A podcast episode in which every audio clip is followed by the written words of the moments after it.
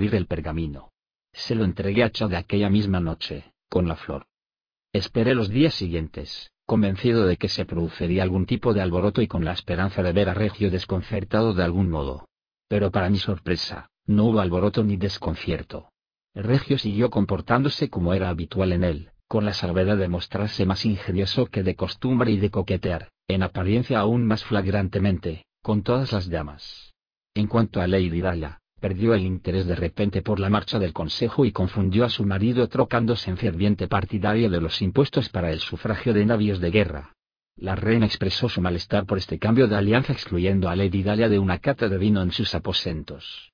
Todo aquello me dejaba perplejo, pero cuando por fin se lo comenté a Chade, este me reprobó. Recuerda que eres un hombre del rey. Se te encomienda una tarea y tú la cumples. Confórmate con haber satisfecho la demanda, eso es todo cuanto necesitas saber. Artimañas es el único que planea y mueve las fichas en este juego. Tú y yo somos esas fichas, tal vez. Pero sí somos sus mejores tanteadores, de eso no te quepa duda. Sin embargo, con anterioridad, Chade había descubierto los límites de mi obediencia. Para dejar cojo al caballo, me había sugerido que cortara la almohadilla del casco del animal. De ningún modo se me ocurriría hacer tal cosa. Le dije, con todo el saber popular de quien se ha criado rodeado de caballos, que había muchas maneras de conseguir que un caballo cojeara sin tener que herirlo de verdad y que debería dejar mi elección la opción más adecuada. Hasta la fecha, desconozco qué pensaría Chade de mi negativa. No dijo nada en su momento que condenara mi idea, tampoco nada que sugiriera que la aprobaba. En este asunto, como en tantos otros, se guardó su opinión para sí. Una vez cada tres meses aproximadamente el rey Artimañas me llamaba a sus aposentos. Por lo general la invitación me llegaba muy temprano. Me presentaba ante él, a menudo mientras estaba sumergido en su bañera o mientras le recogían el cabello en el coleta sujeta con hilo de oro que solo el rey podía llevar o mientras le vestía su ayudante de cámara. El ritual era siempre el mismo. Me miraba atentamente, estudiando mi estatura y mi porte como si fuera un caballo que pensara comprar. Me hacía una o dos preguntas, normalmente acerca de mis progresos con la equitación o el manejo de las armas, y escuchaba solemnemente mi sucinta respuesta. Y luego siempre me preguntaba, casi formalmente. ¿Te parece que estoy respetando mi parte del trato? Sí, señor, contestaba yo siempre. Pues procura respetar la tuya, concluía él siempre, con lo que me despedía. Y, Cualquiera que fuese el criado que estuviera con él o me abriera la puerta para entrar o salir, parecía que nunca reparara mínimamente en mí ni en las palabras del rey. Entrado el otoño ese mismo año, al filo de los rigores del invierno, recibí mi misión más difícil. Shade me había pedido que subiera a sus aposentos casi en cuanto hube apagado la vela de mi cuarto. Compartíamos confituras y un poco de vino especiado, sentados frente al hogar de Chade. Se había dedicado a ensalzar animadamente mi última correría, en la que había tenido que volver del revés todas las camisas puestas a secar en los tendales del patio de la lavandería sin que me pillaran. Había sido un encargo difícil, tanto más por cuanto me había costado horrores contener la risa y delatar mi escondite dentro de una tina de teñido cuando dos de los mozos más jóvenes de la lavandería declararon que mi travesura era obra de hijanas y se negaron a lavar nada más ese día. Shade, como de costumbre, se enteró de todo antes de que yo se lo relatara. Me entusiasmó saber que Maese Leu, encargado de las lavanderías, había decretado que se colgara hierba de sanguaza en todos los rincones del patio y guirnaldas en todos los pozos para impedir que las híjanas volvieran a las andadas al día siguiente. Tienes talento para estas cosas, chico. Shade se rió y me alborotó el cabello. Estoy por pensar que no hay tarea imposible para ti. Estaba sentado en su silla de respaldo recto frente al fuego, y yo estaba en el suelo a su lado, recostado contra una de las patas. Me palmeó del mismo modo que podría palmear Burrich a un joven perdiguero que hubiera hecho un buen trabajo, y luego se inclinó hacia adelante para decir con voz queda. Pero tengo un reto para ti. ¿Qué es? Quise saber, ansioso. No resultará fácil, ni siquiera para alguien tan vivo como tú me previno, ponme a prueba. Lo reté a mi vez. Oh, dentro de uno o dos meses, quizá, cuando hayas aprendido un poco más. Esta noche quiero enseñarte un juego. Un juego que agudiza la vista y el ingenio. Metió la mano en una bolsita y sacó un puñado de algo. Abrió la mano brevemente delante de mí, piedras de colores. Cerró la mano. ¿Había alguna amarilla? Sí. Shade, ¿dónde está el reto? ¿Cuántas? Dos que yo viera. Shade, seguro que ahora podría hacerlo. ¿Podría haber más de dos? Podría, si hubiera alguna escondida debajo de las demás. Creo que no. Shade, ¿dónde está el reto? Abrió su vieja mano huesuda y removió las piedras con el largo índice. Tenías razón. Solo dos amarillas.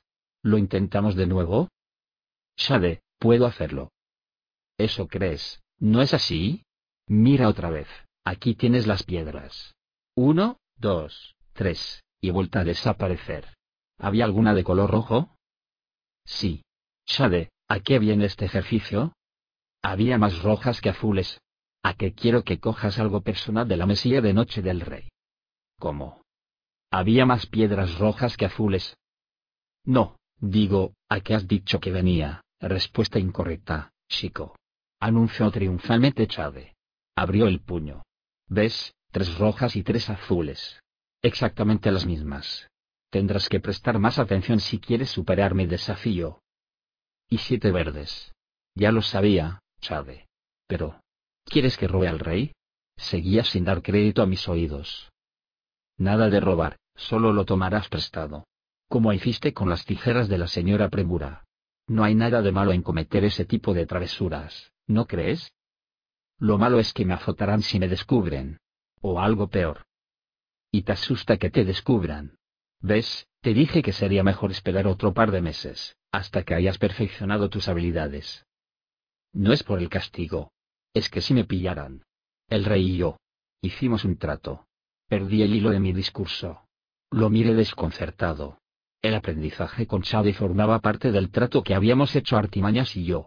Cada vez que nos veíamos, incluso antes de que comenzara a instruirme, me recordaba formalmente aquel pacto. Había dado a Chade además del rey mi palabra de ser siempre fiel. Sin duda sabía que si actuaba en contra del rey, estaría rompiendo mi parte del trato. Es un juego, chico dijo Chade pacientemente. Nada más. Una simple travesura. En realidad no es para tomárselo tan en serio. Si he decidido encargarte esta tarea es únicamente debido al celo con que se vigila la estancia del rey y sus pertenencias. Cualquiera puede escamotear las tijeras a una costurera. Ahora estamos hablando de ser sigilosos de veras, entrar en los mismísimos aposentos del rey y apañar algo que le pertenezca. Si lo consigues, me daría por satisfecho con el tiempo que he invertido en ti. Pensaría que aprecias lo que te he enseñado. Sabes que aprecio tus enseñanzas, me apresuré a decir. No se trataba de eso. Era como si Chade no comprendiera el quid de la cuestión. Me sentiría desleal. Como si estuviera aprovechándome de tus lecciones para engañar al rey. Como si me estuviera riendo de él. Ah. Chade se retrepó en su silla, con una sonrisa en el rostro. No te preocupes por eso, chico. El rey Artimañas sabe reírse si la broma es buena. Cojas lo que cojas, se lo devolveré. Para él será un ejemplo de lo bien que te he adiestrado y lo buen alumno que eres. Coge algo sin importancia, si es eso lo que te preocupa. No hace falta que le quites la corona de la cabeza ni el anillo del dedo. Coge su cepillo o cualquier papelajo que encuentres. Un guante o un cinturón servirían igualmente. Nada de valor. Un objeto cualquiera. Pensé que debería pararme a recapitular, pero en el fondo sabía que no era necesario. No puedo hacerlo. Quiero decir, no quiero hacerlo. Con el rey Artimañas no. Dime otra persona, dime la habitación de cualquier otro, y lo haré. ¿Recuerdas cuando me llevé el pergamino de Regio? Ya ves que puedo colarme donde sea ahí. Chico. Chad habló despacio, confuso. ¿No te fías de mí? Te estoy diciendo que no pasa nada. Estamos hablando de una prueba, no de alta traición.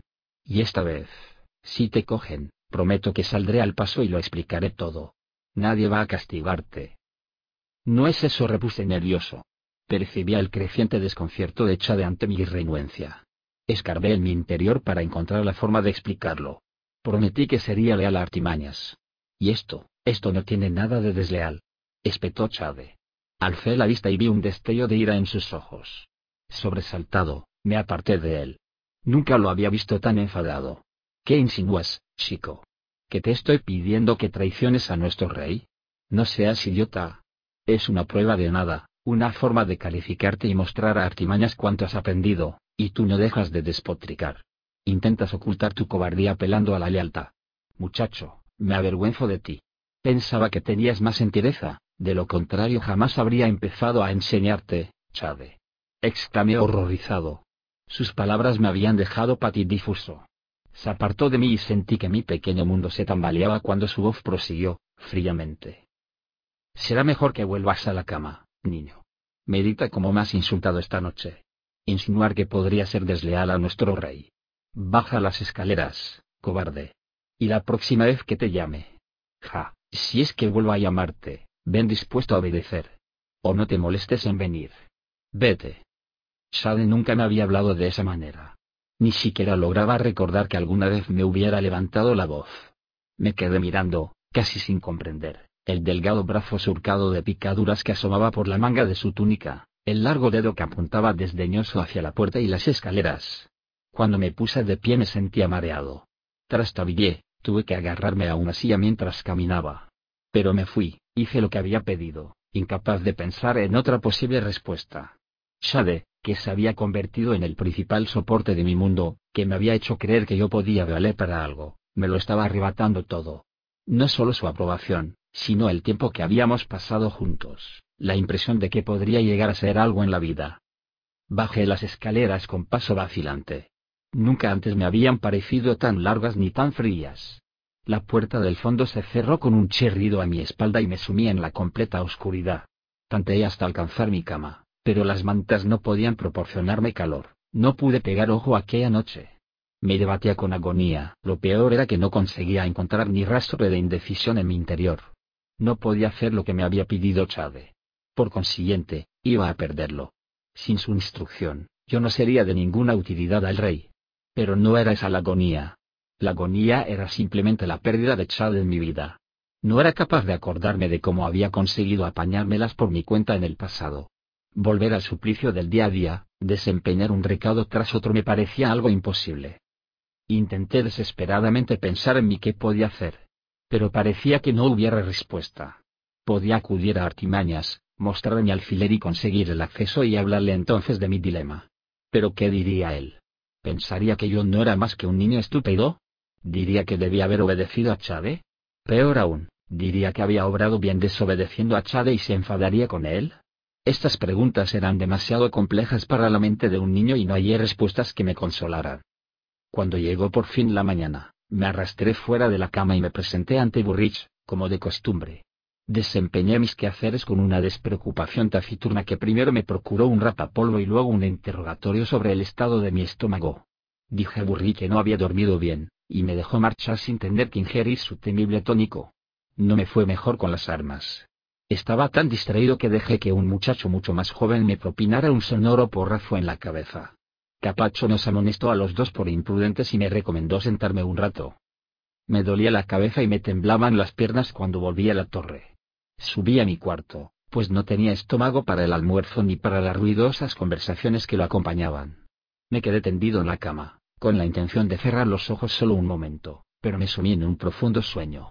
Me desperté media de la tarde y pensé en los reproches que tendría que escuchar por haber faltado a mis clases vespertinas.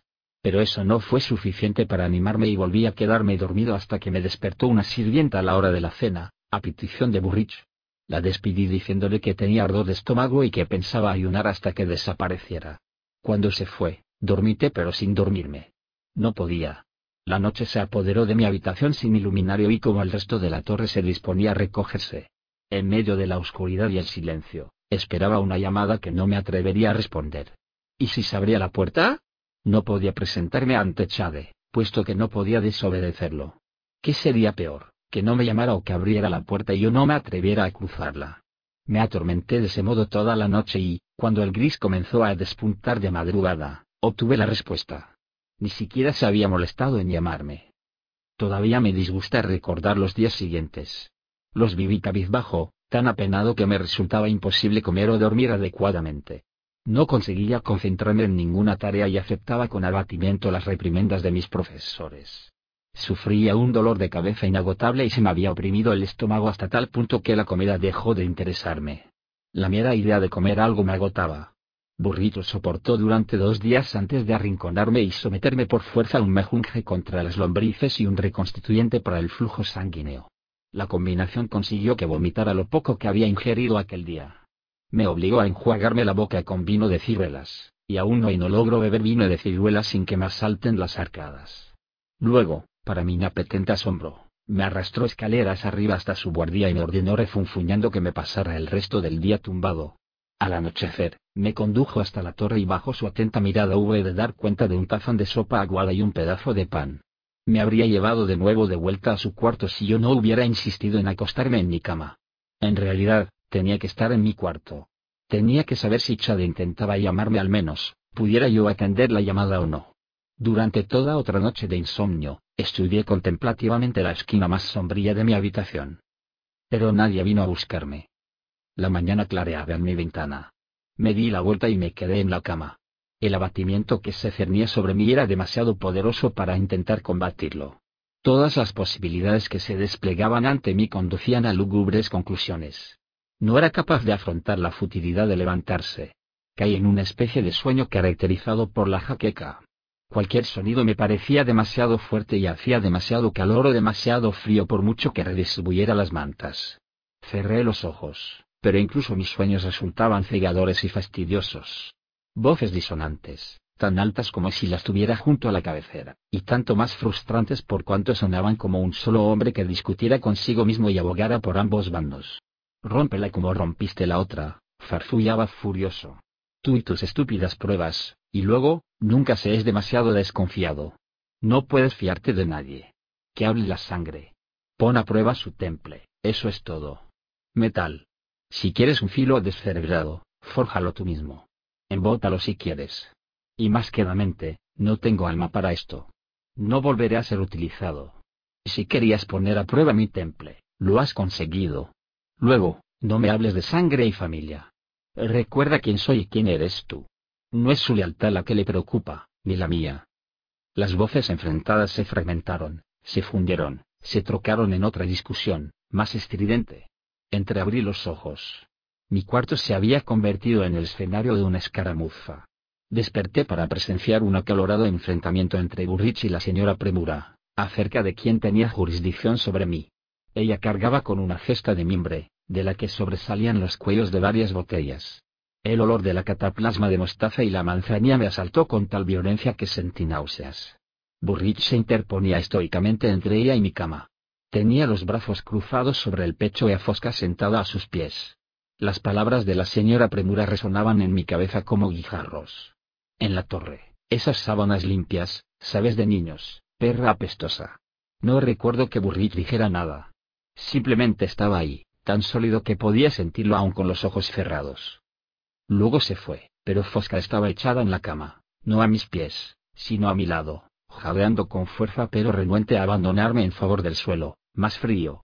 Abrí los ojos de nuevo, más tarde todavía, a la luz del crepúsculo.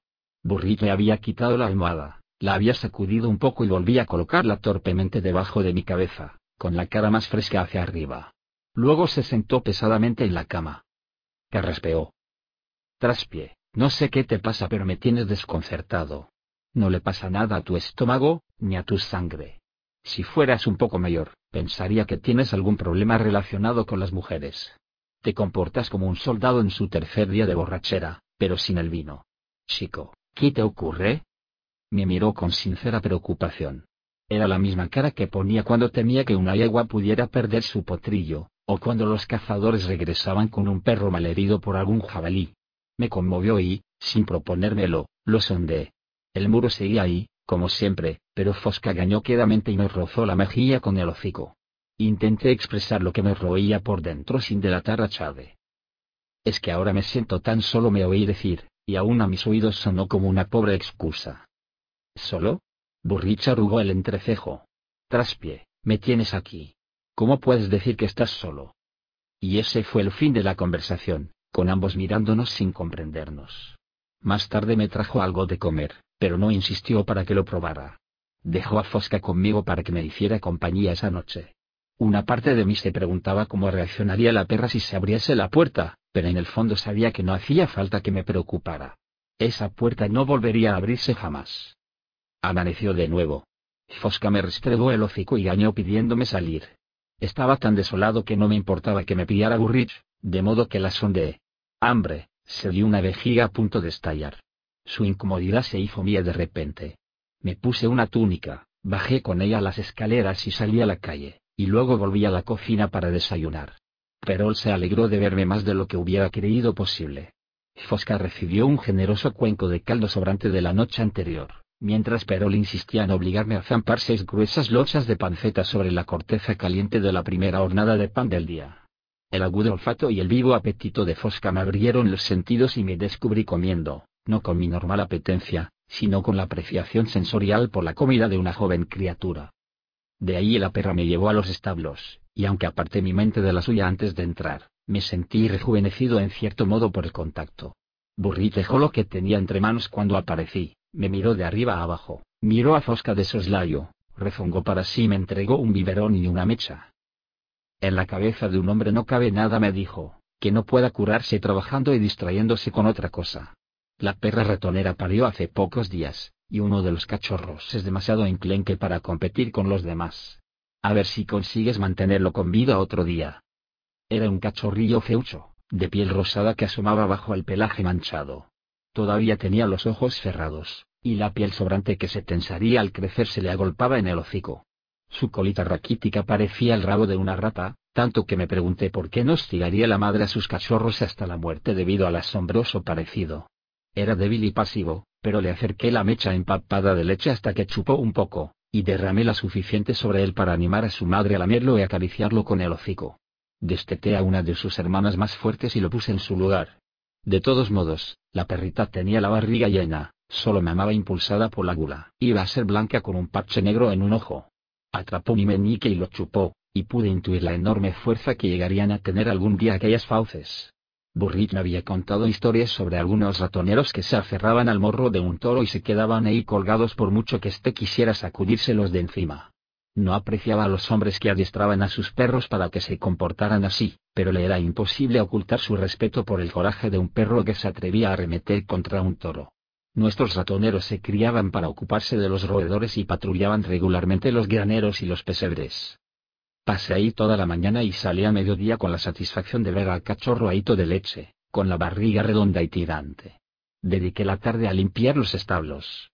Burrit me tuvo ocupado, proponiendo otro recado en cuanto acababa con el anterior, sin darme tiempo a hacer nada que no fuera trabajar. No conversamos ni me hizo ninguna pregunta, aunque parecía que estuviera ocupado en todo momento a pocos pasos de distancia. Era como si se hubiera tomado al pie de la letra mi queja respecto a sentirme solo y se hubiera propuesto quedarse donde yo pudiera verlo. Terminé el día de nuevo con el cachorro, que se mostraba considerablemente más fuerte que por la mañana. Lo acuné contra mi pecho y se acurrucó bajo mi barbilla, tanteando con el hociquillo achatado en busca de leche. Me hacía cosquillas. Lo bajé y lo miré. Tendría la nariz rosa. Decían que los ratoneros con la nariz rosa eran los más feroces a la hora de luchar pero en ese momento su pequeña mente no entendía más que de calor, seguridad, hambre y afecto por mi olor. Lo envolví en mi protección hacia él, lo felicité por sus nuevas fuerzas. Se contorsionó entre mis dedos. Y Burrich se asomó por encima de la pared de un compartimiento y me propinó un coscorrón con los nudillos, arrancándonos sendos chillidos al cachorro y a mí. Basta me advirtió severamente. Eso no es propio de hombres. Y no solucionará lo que sea que te carcome. Devuelve el cachorro a su madre, vamos. Así lo hice, aunque a regañadientes, y sin estar seguro de que Burri tuviera razón cuando decía que vincularme a un cachorro no solucionaría nada. Anhelaba su pequeño y cálido mundo de heno, hermanos, leche y madre. En aquellos momentos me costaba imaginar otro mejor. Burrich y yo subimos a cenar. Me llevó al comedor de los soldados, donde los modales exigidos eran los que tuviera cada uno y nadie esperaba que le dieras conversación. Resultaba reconfortante sentirse ignorado con esa indiferencia, que los platos pasaran por encima de mi cabeza sin que nadie se deshiciera en miramientos hacia mí. Burrich se ocupó de que comiera, no obstante, y luego nos sentamos en la calle junto a la puerta trasera de la cocina y bebimos. Había probado antes la cerveza y el vino, pero nunca había bebido con la deliberación que exhibía Burrich. Cuando Perol se atrevió a salir y regañarlo por dar alcohol a un muchacho, Burrito dedicó una de las serenas miradas que me recordaban a la noche en que lo conocí, cuando había plantado cara a una habitación llena de soldados para defender el buen nombre de Hidalgo. Y Perol se fue. Burrit me acompañó hasta mi cuarto, me desvistió mientras yo intentaba mantener el equilibrio junto a mi cama, y luego me tumbó con indiferencia y me echó una manta por encima. Ahora vas a dormirme y informó con voz pastosa, y mañana volveremos a hacer lo mismo. Y pasado mañana. Hasta que un buen día te levantes y descubras que fuera cual fuese tu dolencia al final no te ha matado. Apagó la vela de un soplido y se fue. Me daba vueltas la cabeza y sentía el cuerpo dolorido a causa del esfuerzo físico de todo el día. Pero seguía sin conciliar el sueño. Descubrí que estaba llorando. El alcohol había aflojado el nudo que sujetaba mi autocontrol, y lloré. Sin contenerme. Sorbía por la nariz, y pava y me lamentaba con gritos desgarradores. Se me cerró la garganta, moqueaba, y seguí llorando hasta que me faltó el aire. Creo que derramé todas las lágrimas que no había vertido desde que mi abuelo obligara a mi madre a abandonarme. Madre. Me oí gritar, y de repente sentí unos brazos que me rodeaban, estrechándome con fuerza. Shade me abrazaba y me acunaba como si yo fuera aún más pequeño de lo que era. Aún a oscuras reconocí aquellos brazos huesudos y su olor a hierbas y polvo. Incrédulo, me aferré a él y lloré hasta enronquecer hasta que me hube quedado sin salida y ya no pude emitir sonido alguno. Tenías razón, dijo con la boca pegada a mi pelo, con voz queda, tranquilizadora. Tenías razón. Te pedí que hicieras algo que no estaba bien, hiciste lo correcto al negarte. No volverás a pasar por ese tipo de prueba. No por mi culpa. Cuando me hubo serenado por fin, desapareció un momento, para volver con algo de beber, tibio y casi insípido, aunque no era agua. Me acercó la taza a los labios y bebí sin hacer preguntas. Luego me quedé dormido tan de repente que ni siquiera recuerdo que Chade saliera del cuarto. Desperté cerca del amanecer y me presenté ante Burri tras dar cuenta de un copioso desayuno. Me dediqué a mis tareas con presteza y atención, sin comprender por qué se había levantado él tan mareado y de tan mal humor. En un momento dado masculió algo acerca de la cabeza de su padre para el licor, me despidió pronto, sugiriendo que me fuera con mis silbidos a otra parte. El rey Artimañas me hizo llamar a sus aposentos tres días más tarde, al alba. Él ya estaba vestido, y había una bandeja con comida para más de una persona encima de su mesa. En cuanto llegué, despidió a su ayudante de cámara y me pidió que me sentara. Cogí una silla frente a la mesita de su habitación y, sin preguntarme si tenía hambre, me sirvió de comer con sus propias manos y se sentó frente a mí para desayunar a su vez. No pasé por alto el detalle, pero ni aún así conseguí animarme a comer gran cosa. Habló solo de la comida, sin mencionar nada acerca de pactos, lealtades ni cumplimientos de la palabra. Cuando vio que yo había terminado, apartó su plato. Se revolvió incómodo en su asiento. Fue idea mía, dijo de improviso, casi con brusquedad. No es suya. Él se opuso. Yo insistí. Cuando seas mayor, lo comprenderás. No puedo correr riesgos, con nadie. Pero le prometí que te enterarías por mí. Todo fue idea mía, él no tuvo nada que ver. Nunca volveré a pedirle que te ponga a prueba de ese modo. Te doy mi palabra de rey. Hizo un gesto para indicar que podía marcharme. Me levanté, pero al hacerlo cogí de su bandeja un cuchillito de plata labrada con el que había estado pelando la fruta. Lo miré a los ojos mientras lo hacía y me lo guardé en la manga sin disimular. El rey Artimañas abrió mucho los ojos, sin pronunciar palabra.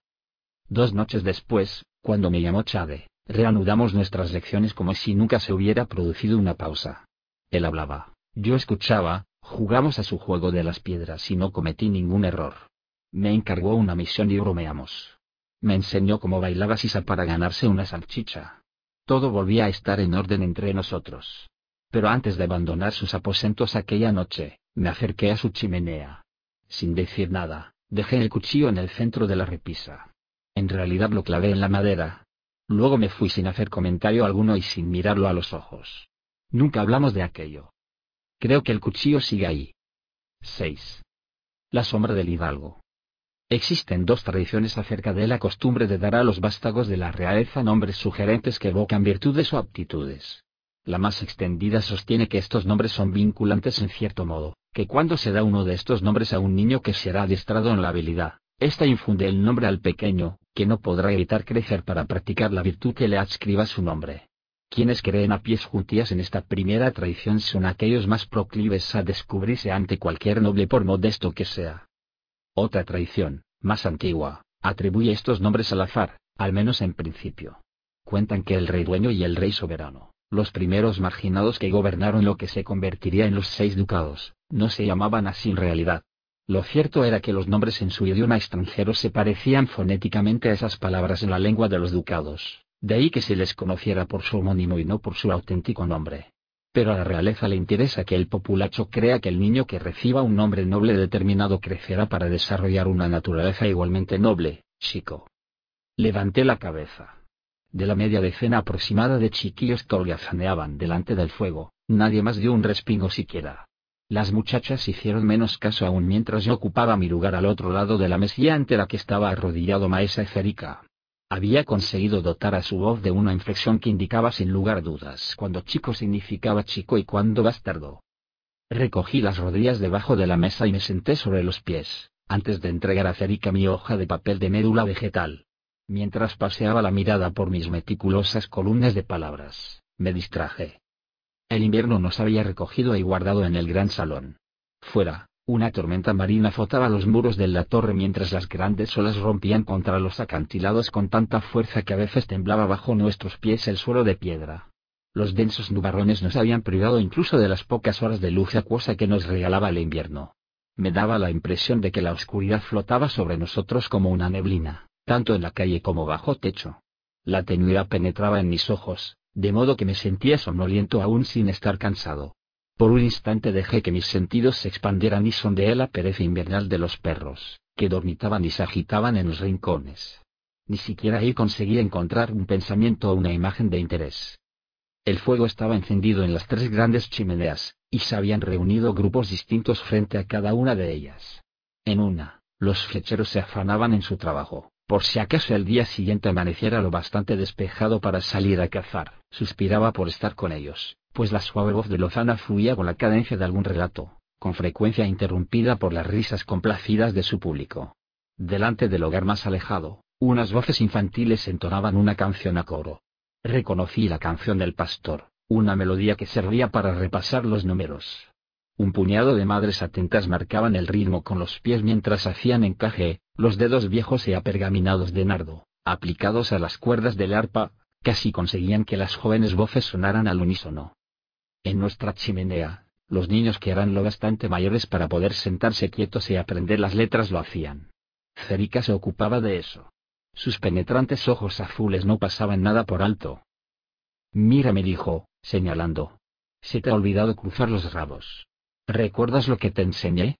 Justo, abre los ojos y coge esa pluma. Como vuelvas a quedarte dormido dejaré que salgas a coger otro leño para el fuego. Caridad, si vuelves a sonreírte de ese modo podrás ir a ayudarlo. Aparte de eso de repente su atención volvía a centrarse en mi trabajo. Tu caligrafía ha mejorado mucho, no solo con los caracteres ducados, sino también con las runas marginadas. Aunque éstas no pueden trazarse como es debido sobre este papel tan vasto. La superficie es demasiado porosa y absorbe la tinta en exceso. Buenas hojas de corteza machacada es lo que piden las runas. Pasó un dedo apreciativo sobre el papel con el que estaba trabajando. Sigue así antes de que termine el invierno dejaré que me hagas una copia de los remedios de la reina resignación. ¿Qué me dices? Intenté sonreír y mostrarme debidamente halagado. Copiar no era algo que soliera encomendarse a los estudiantes, el papel de buena calidad escaseaba y una pincelada descuidada podía estropear una hoja entera. Sabía que los remedios era un compendio bastante sencillo de propiedades herbales y profecías, pero cualquier copia era un honor al que aspirar. Cerica me entregó una hoja nueva de papel de médula vegetal. Cuando me levanté para volver a mi sitio me detuvo con un ademán. ¿Chico? Esperé. Cerica parecía incómodo. No sé a quién pedirle esto, salvo a ti. Lo habitual sería que preguntara a tus padres, pero... Por suerte dejó la frase inconclusa. Se rascó la barba meditabundo con los dedos manchados de tinta. Falta poco para que acabe el invierno, y luego emprenderé la marcha de nuevo. ¿Sabes qué hago durante el verano, chico?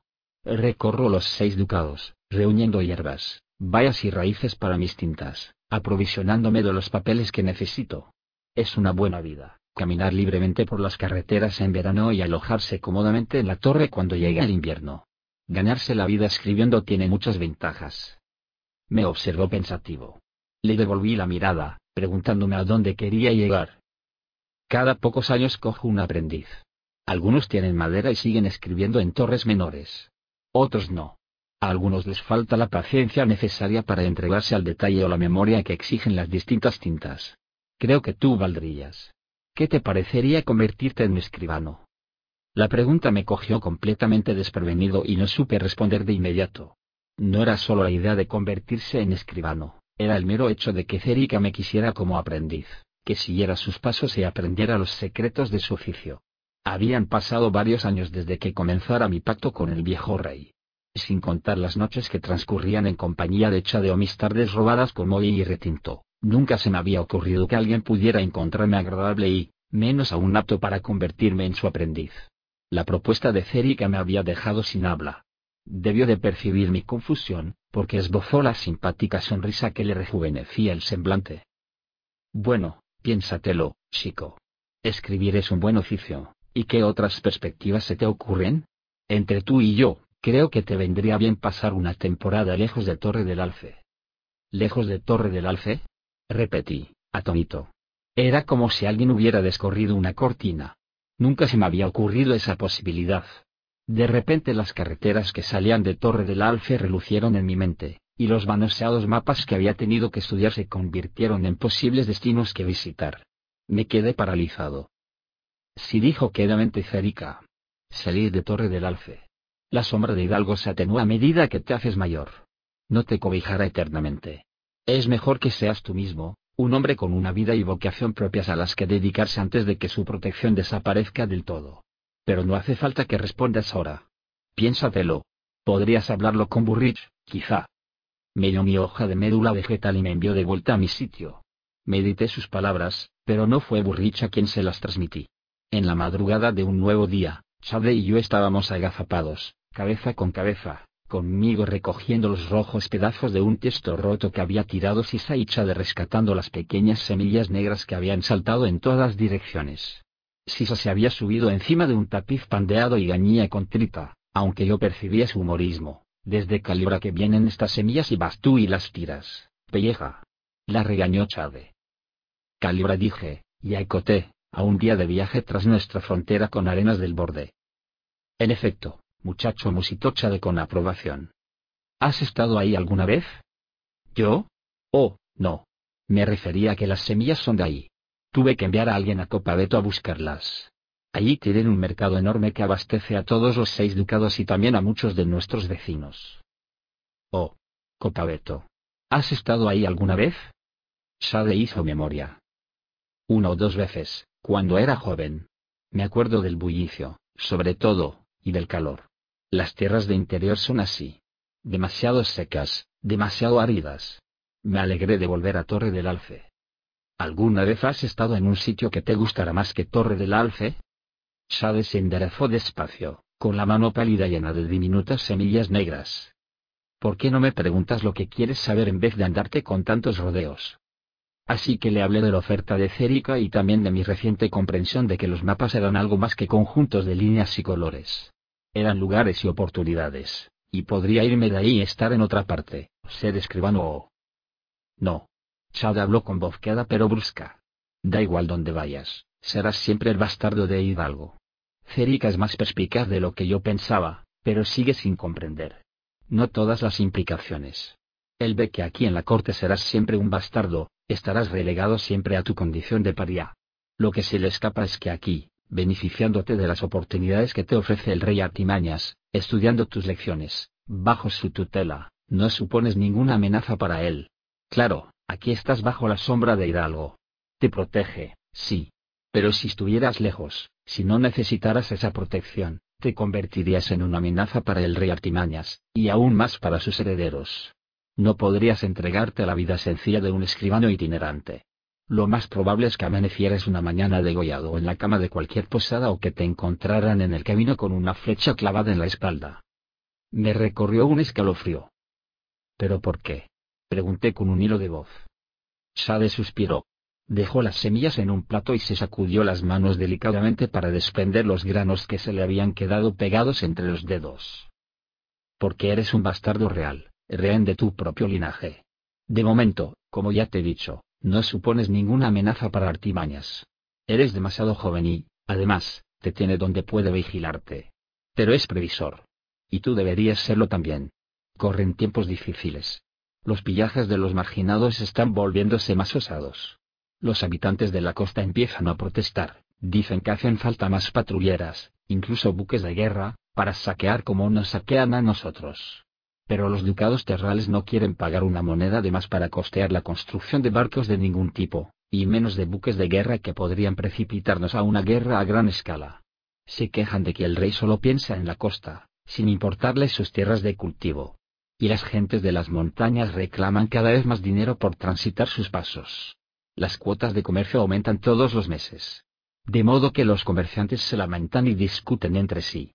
Hacia el sur, en arenas del borde y más allá, hay sequía y viven momentos de apuro. Allí todos se deshacen en maldiciones, como si el rey y Veraz también tuvieran la culpa de que no llueva. Veraz es el hombre perfecto para compartir una jarra de vino, pero carece de las dotes de soldado y diplomático que tenía Hidalgo. Preferiría salir a cazar alces en invierno o quedarse junto a la chimenea escuchando juglares que enfrentarse a las carreteras nevadas y hacer frente a las inclemencias del tiempo solo para no perder el contacto con los demás ducados. Antes o después, si no mejoran las cosas, la gente empezará a pensar y dirá, oye, tampoco hacía falta armar tanto alborozo por un bastardo. Hidalgo debería subir al poder, seguro que él acabaría pronto con todo esto.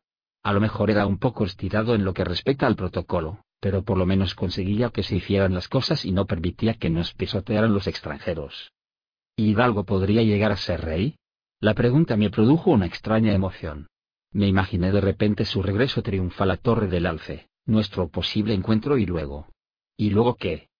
Parecía que Chade me estuviera leyendo el pensamiento. No, chico. No es nada probable. Aunque todo el mundo se lo pidiera, Dudo de que él se retractara de su decisión o se opusiera a los deseos del rey. Pero surgirían los murmullos y los refunfuños, y estos podrían generar disturbios y alborotos, ja, y un ambiente posiblemente hostil para el bastardo que quisiera pasearse libremente por él. Serías una cuestión a a toda costa. Terminarías siendo un cadáver un instrumento del rey. Un instrumento del rey, ya veo. Me sentí oprimido. Mi breve atisbo de cielos azules extendidos sobre carreteras doradas, conmigo viajando por ellas a lomos de Oín, se desvaneció de repente. Pensé entonces en los perros encerrados en sus jaulas, o en el halcón, encapuchado y amarrado, que viajaba posado en la muñeca del rey y solo volaba cuando éste lo consentía. No tiene por qué ser tan malo, dijo Chade con voz queda. La mayoría de las presiones son obra nuestra. Un hombre también puede crear su libertad. Nunca saldré de aquí, ¿verdad? A pesar de la novedad de la idea, Viajar se me antojaba de golpe algo sumamente importante. No diría yo tanto. Shade buscaba algo con que tapar el plato lleno de semillas. Acabó contentándose con cubrirlo con un platillo. Vas a ver muchos sitios. Discretamente, y cuando los intereses de la familia requieran que los visites. Pero eso es casi lo mismo que ocurre con cualquier príncipe de la sangre. ¿Crees que Hidalgo elegía dónde ir a ejercer de diplomático? ¿Crees que a Veraf le gusta visitar ciudades asoladas por los marginados? escuchar las quejas de personas que aseguran que, de haber estado sus poblados mejor fortificados o más vigilados, nada de eso habría ocurrido? Un príncipe de verdad tiene poca libertad cuando se trata de decidir a dónde ir o cómo pasar el tiempo. Probablemente Hidalgo goce ahora de más libertad que nunca. Libertad para todo menos para volver a Torre del Alce. Comprender aquello me paralizó, con las manos llenas de fragmentos de arcilla. Libertad para todo menos para volver a Torre del Alce. No sería prudente soliviantar al populacho con visitas de un antiguo rey a la espera. Es mejor que se haya retirado sin hacer ruido. Tiré los pedazos al suelo. Por lo menos él puede ir a alguna parte musité. Yo ni siquiera puedo ir a la ciudad. ¿Tan importante es eso para ti? ¿Ir a un insignificante puerto mugriento y grasiento como la ciudad de Torre del Alce? Ahí hay otras personas. Vacilé. Ni siquiera Chade conocía a mis amigos de la ciudad. Me lancé de cabeza. Me llaman nuevo. No piensan el bastardo cada vez que me ven.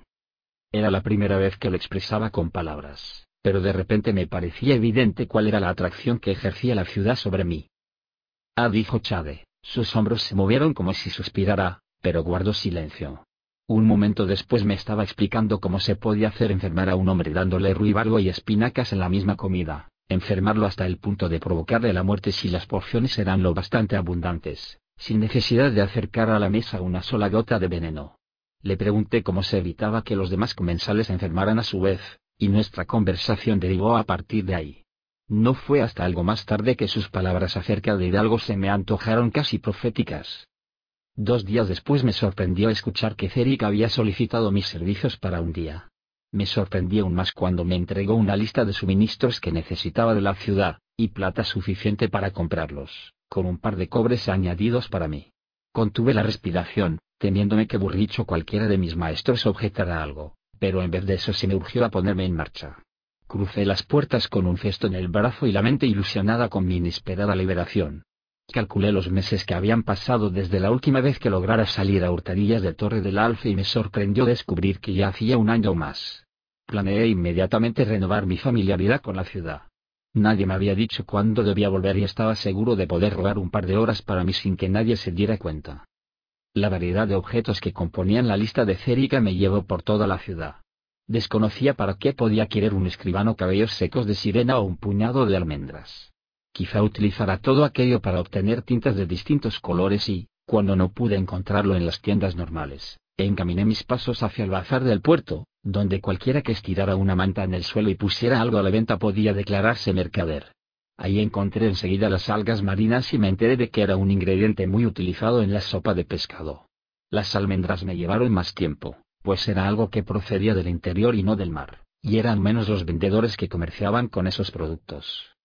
Pero al final di con ellas y con las festas de plumas de puercoespín, las cuentas de madera talladas, los conos de cáscara de nuez y la tela de corteza machacada. La mujer que atendía la manta era muy anciana, y su cabello se había tornado plateado en lugar de blanco o gris. Tenía una poderosa nariz recta y sus ojos descansaban sobre las huesudas repisas que eran sus pómulos. Era una herencia racial que me resultaba extraña y curiosamente familiar, y se apoderó de mí un escalofrío cuando supe de repente que venía de las montañas. —¿Qué pet dijo la mujer que estaba sentada frente a la estera contigua cuando hube finalizado mi compra. La miré de soslayo, pensando que se dirigía a la mujer a la que yo acababa de pagar. Pero era a mí a quien miraba fijamente. Pet repitió, insistente, y me pregunté qué querría decir en su idioma. Parecía una especie de exhortación, pero la anciana se limitaba a seguir observando la calle fríamente, de modo que me encogí de hombros a modo de disculpas dirigidas a su vecina más joven y me di la vuelta mientras guardaba las almendras en mi cesto. No había dado más de una docena de pasos cuando oí que chillaba Kepet, de nuevo. Volví la vista atrás y descubrí que las dos mujeres se habían enzarzado en una riña. La anciana sujetaba las muñecas de la joven y ésta porfiaba, se retorcía y pataleaba para liberarse. A su alrededor, los demás comerciantes se ponían de pie alarmados y recogían sus productos para evitar que sufrieran algún daño. Me habría girado del todo para presenciar la pelea de no ser porque crucé la mirada con otro rostro más familiar, Martillete. exclamé. Me miró, y por un instante pensé que me había equivocado. Hacía un año que no la veía. ¿Cómo podía cambiar tanto una persona?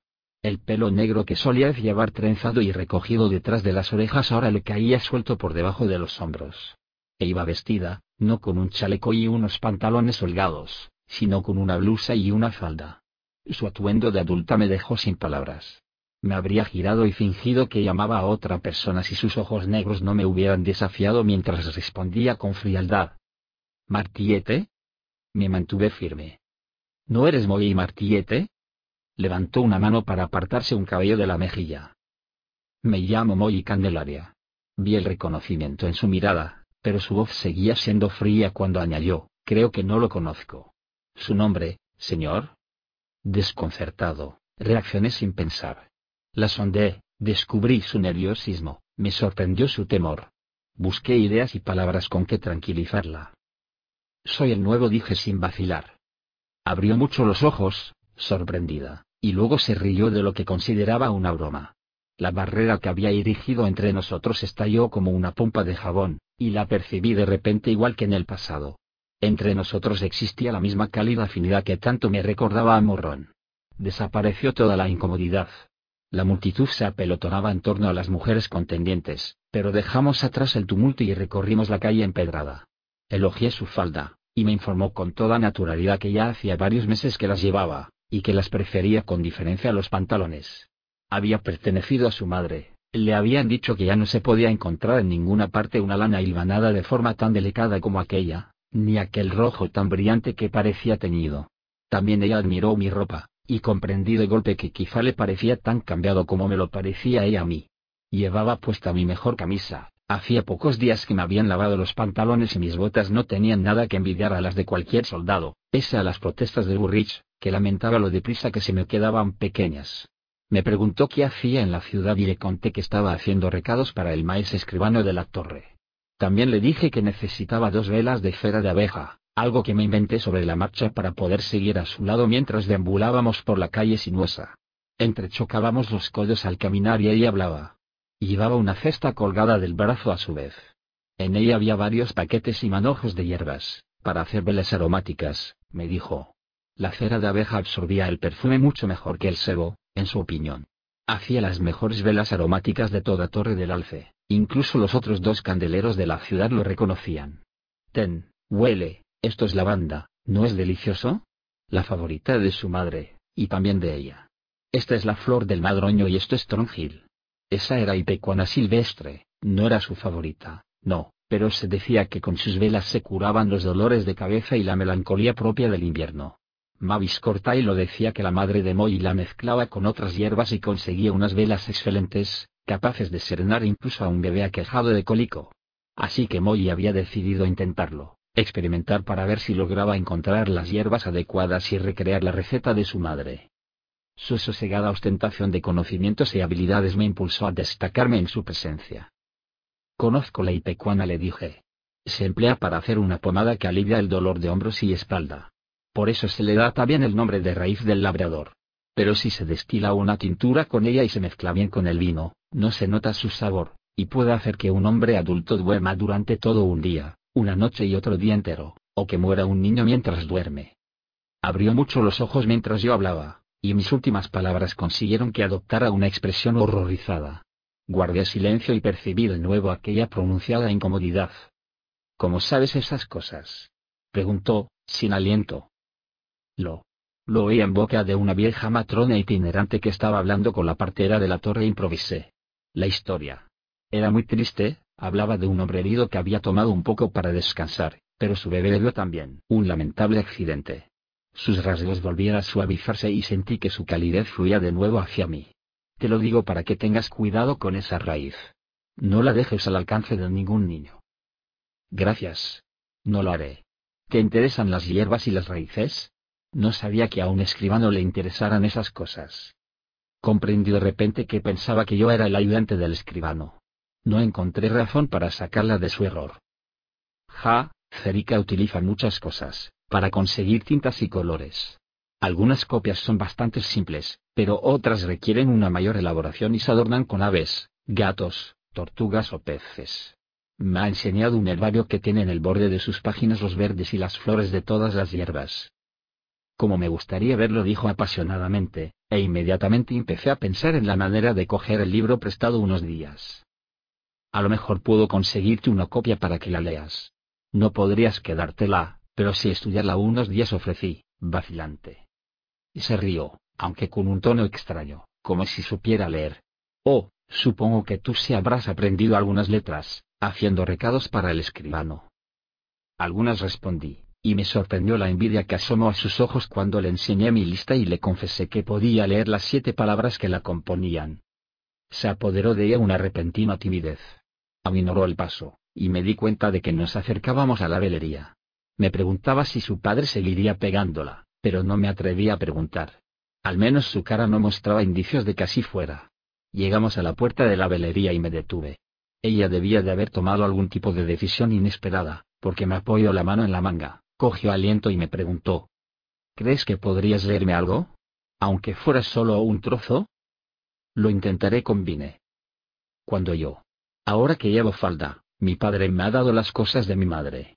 Trabajó de costurera para una dama de la torre cuando era niña, y aprendió las letras. Conservo algunas de las tablillas que escribió. Me gustaría saber qué pone. Lo intentaré repetir. Mi padre está en la tienda. No dijo nada más, pero me gustó el modo en que chocó su conciencia con la mía. Tengo que llevar dos velas de cera de abeja al escribano Cerica, le recordé. No me atrevo a volver a la torre sin ellas. Procura no tratarme con demasiada familiaridad, me advirtió y luego abrió la puerta. La seguí, pero despacio, como si hubiéramos coincidido ante la misma puerta por azar. Las precauciones eran innecesarias. Su padre dormía profundamente en una silla junto a la chimenea. Me sorprendió ver el cambio que se había operado en él. Si antes era delgado ahora era esquelético, La carne de su rostro me recordó a una masa poco cocida que cubriera de una grumosa tarta de frutas. Shade me había enseñado bien. Me fijé en las uñas y los labios del hombre, y aún desde el otro lado de la estancia supe que le quedaba poco de vida. Quizá hubiera dejado de golpear a Molly porque le faltaban las fuerzas. Molly hizo un gesto para indicarme que guardara silencio. Desapareció detrás de las colgaduras que separaban su hogar de la tienda, así pude explorar el establecimiento. Era un lugar agradable, no muy grande, aunque el techo era más alto que la mayoría de las tiendas y hogares de la ciudad de Torre del Alce. Supuse que si el piso estaba barrido y ordenado sería gracias a la diligencia de Moy.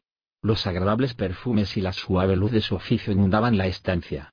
Sus mercancías colgaban en parejas unidas por sus mechas compartidas de largas clavijas alineadas en una balda. Otro estante estaba lleno de las grandes velas de sebo que se utilizaban en los barcos. Incluso exhibía tres lámparas de cerámica vidriada para quienes pudieran permitirse el lujo. Además de las velas, descubrí que tenía a la venta tarros de miel, su producto natural de los panales que había detrás de la tienda y de los que recogía la cera con que confeccionaba sus principales productos. Molly reapareció y me indicó que me reuniera con ella. Llevó hasta una mesa un puñado de velas y un conjunto de tablillas. Luego se apartó y apretó los labios como si cuestionara lo adecuado de su acción. Las tablillas estaban hechas a la antigua usanza. Eran simples trozos de madera cortados con la veta del árbol lijados. Las cartas habían sido redactadas con pulcritud y se habían imprimado en la madera con una amarillenta capa de colofonia. Había cinco, excelentemente caligrafiadas. Cuatro eran concisos listados de hierbas que se utilizaban para fabricar velas curativas. Mientras leía cada una de ellas a Moy, vi que se esforzaba por aprendérselas de memoria. Al llegar a la quinta tablilla, Vacilé. Esto no es una receta, le dije.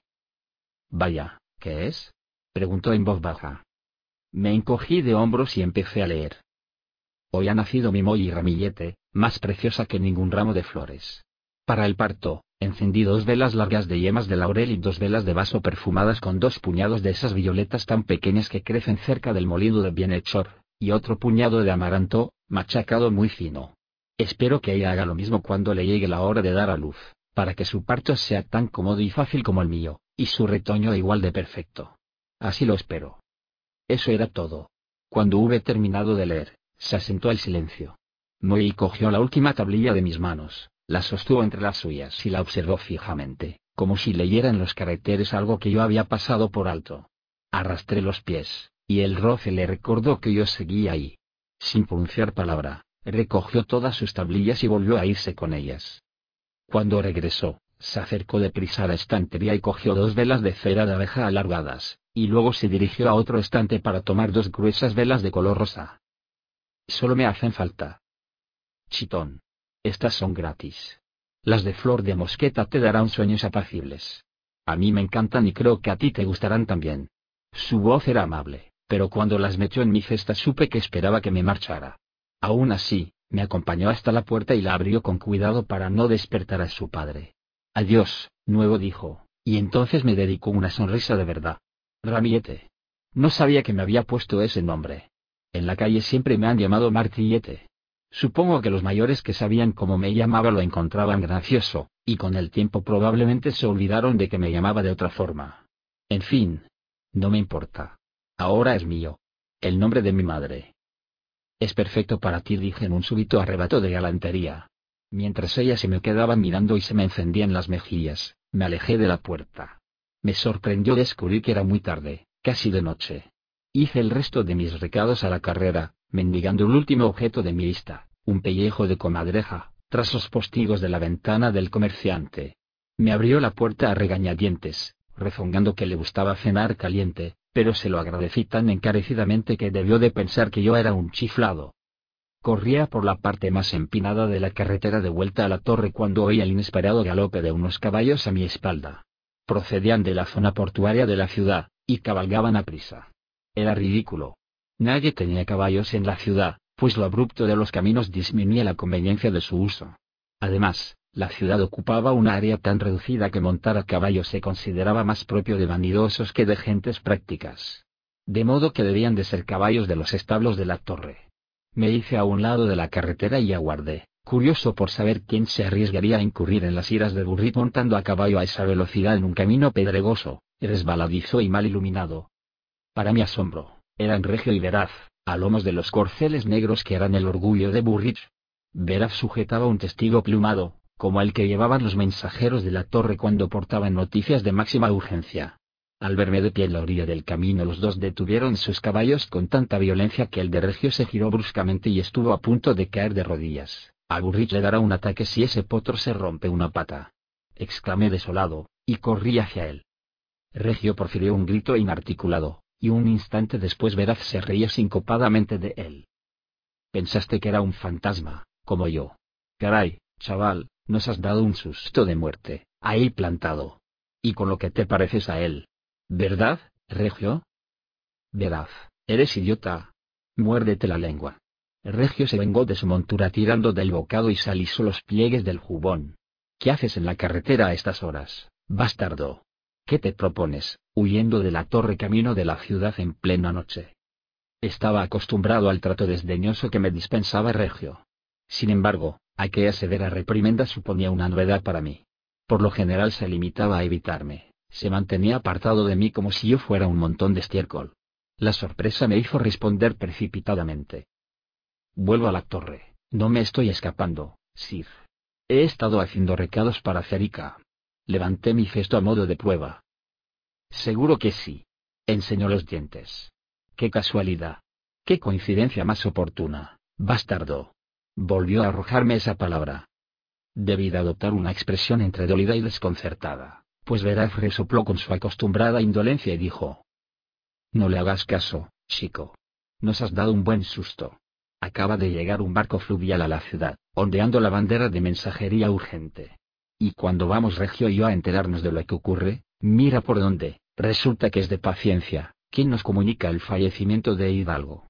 Luego, cuando remontamos la carretera, nos encontramos con su viva imagen en miniatura, mirándonos silenciosamente, así que entre que estábamos algo sobrecogidos y... Mira que eres idiota, veraz escupió Regio. Grítalo a los cuatro vientos, que se enteren todos antes que el rey. Y deja de meterle ideas en la cabeza al mocoso con que se parece a Hidalgo. Según se dice, ya tiene ideas de sobra él solito, y eso tenemos que agradecérselo a nuestro querido padre. Vamos barra, tenemos que entregar un mensaje. Regio volvió a tirar de la cabeza de su montura y le hincó las espuelas. Lo vi marchar, y por un instante juro que solo pensé que debería ir al establo cuando llegara a la torre para echarle un vistazo a la pobre bestia y ver hasta qué punto le habían lastimado la boca. Pero por algún motivo miré a Veraz y dije. Mi padre ha muerto. Estaba sentado en su caballo, inmóvil. Pese a ser más alto y corpulento que Regio, tenía mejor porte montado. Creo que se debía al soldado que llevaba dentro. Me observó en silencio un momento. Luego dijo. Sí. Mi hermano ha muerto. Me concedió aquello, mi tío, aquel instante de afinidad, y creo que cambió para siempre el concepto que tenía de él. Sube detrás de mí, chico, y te llevaré de vuelta a la torre, se ofreció. No, gracias. Burrit me arrancaría la piel a tirar si se entera de que he sido el segundo jinete de un caballo en esta carretera. Te la arrancaría sin duda, chico convino amigablemente veraz. Luego, siento que te hayas enterado así. No sé en qué estaría pensando. Me parece tan irreal. Atisbé su sincero pesar, luego él se agachó, dijo algo a su caballo y éste emprendió la marcha. Me encontré solo en el camino en cuestión de meros instantes. Empezó a caer una fina lluvia neblinosa y se apagó la última luz natural, y yo seguía allí quieto. Observé la torre a lo lejos, negra contra las estrellas, punteada de motas de luz. Por un momento pensé en soltar el cesto y salir corriendo, adentrarme en la oscuridad y no regresar jamás. Me pregunté si alguna vez saldría alguien en mi busca pero en vez de eso me cambié la fiesta de brazo y reanudé el fatigoso ascenso de la colina. 7. La misión. Circularon rumores sobre envenenamiento cuando falleció la reina Deseo. He decidido plasmar aquí por escrito lo que sé sin lugar a dudas que es cierto. La reina Deseo murió envenenada, pero fue ella la que se administró el veneno, durante un largo periodo de tiempo, y su reino tuvo nada que ver. A menudo había intentado convencerla para que no abusara de los intoxicantes con tanta ligereza, se habían consultado médicos, además de herbolarios, pero no acababa el de persuadirla para que renunciara a una droga cuando ella ya había encontrado otra. Hacia finales del último verano de su vida, se volvió más temeraria aún, tomando varias sustancias simultáneamente y dejando de preocuparse por ocultar sus hábitos. Su comportamiento suponía un verdadero suplicio para Artimañas, pues cuando ella abusaba del vino o del humo, formulaba descabelladas acusaciones e incendiarias declaraciones sin reparar en quien estuviera presente o cual fuera la ocasión. Cualquiera hubiera creído que los excesos que cometió al final de su vida repelerían a sus partidarios.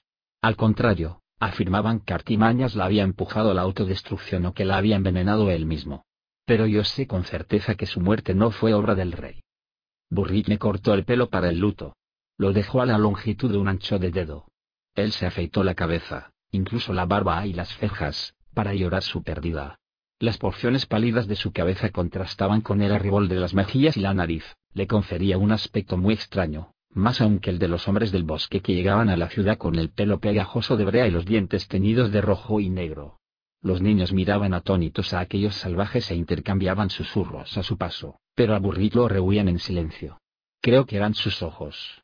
He visto oquedades en una calavera que tenían más vida que los ojos de Burrit durante aquellos días de duelo.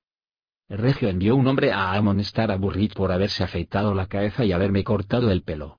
Ese era el luto que merecía un rey coronado, no un hombre que había abdicado el trono. Burrit miró fijamente al hombre hasta que éste se fue. Veras se cortó un palmo de cabello y otro tanto de barba, pues ese era el duelo propio de un hermano. Algunos guardias de la torre se cortaron distintas porciones de sus trenzas, lo que hace un soldado cuando cae en camarada de armas. Pero lo que había hecho Burri conmigo y consigo mismo era radical. La gente nos miraba. Quise preguntarle por qué debía llorar la pérdida de un padre al que jamás había visto, un padre que nunca había querido verme, pero me bastó un vistazo a sus ojos helados y su boca para acobardarme. Nadie mencionó a Regio el mechón de luto que cortó de la crin de cada caballo, ni la pestilente pira que consumió todo el pelo sacrificado. Tenía la vaga idea de que aquello significaba que Burrich estaba enviando parte de nuestros espíritus junto al de Hidalgo, era una costumbre que había heredado del pueblo de su abuela. Era como si Burrich hubiera muerto. Una fría fuerza animaba su cuerpo, ejecutando todas sus tareas sin error pero también sin calidez ni satisfacción. Los subordinados que antes anhelaban cualquier gesto de elogio de su parte ahora rehuían su mirada, como si se sintieran avergonzados. Fosca era la única que no lo repudiaba. La vieja perra lo seguía renqueando ahí donde fuera, sin recibir ninguna mirada ni caricia de afecto, pero siempre allí. La abracé una vez, por simpatía, e incluso me atreví a sondearla, pero solo encontré un entumecimiento sobrecogedor de la mente. Guardaba luto con su amo, las tormentas de invierno rugían y silbaban en torno a los acantilados. Los días se caracterizaban por un frío letargo que imposibilitaba la llegada de la primavera.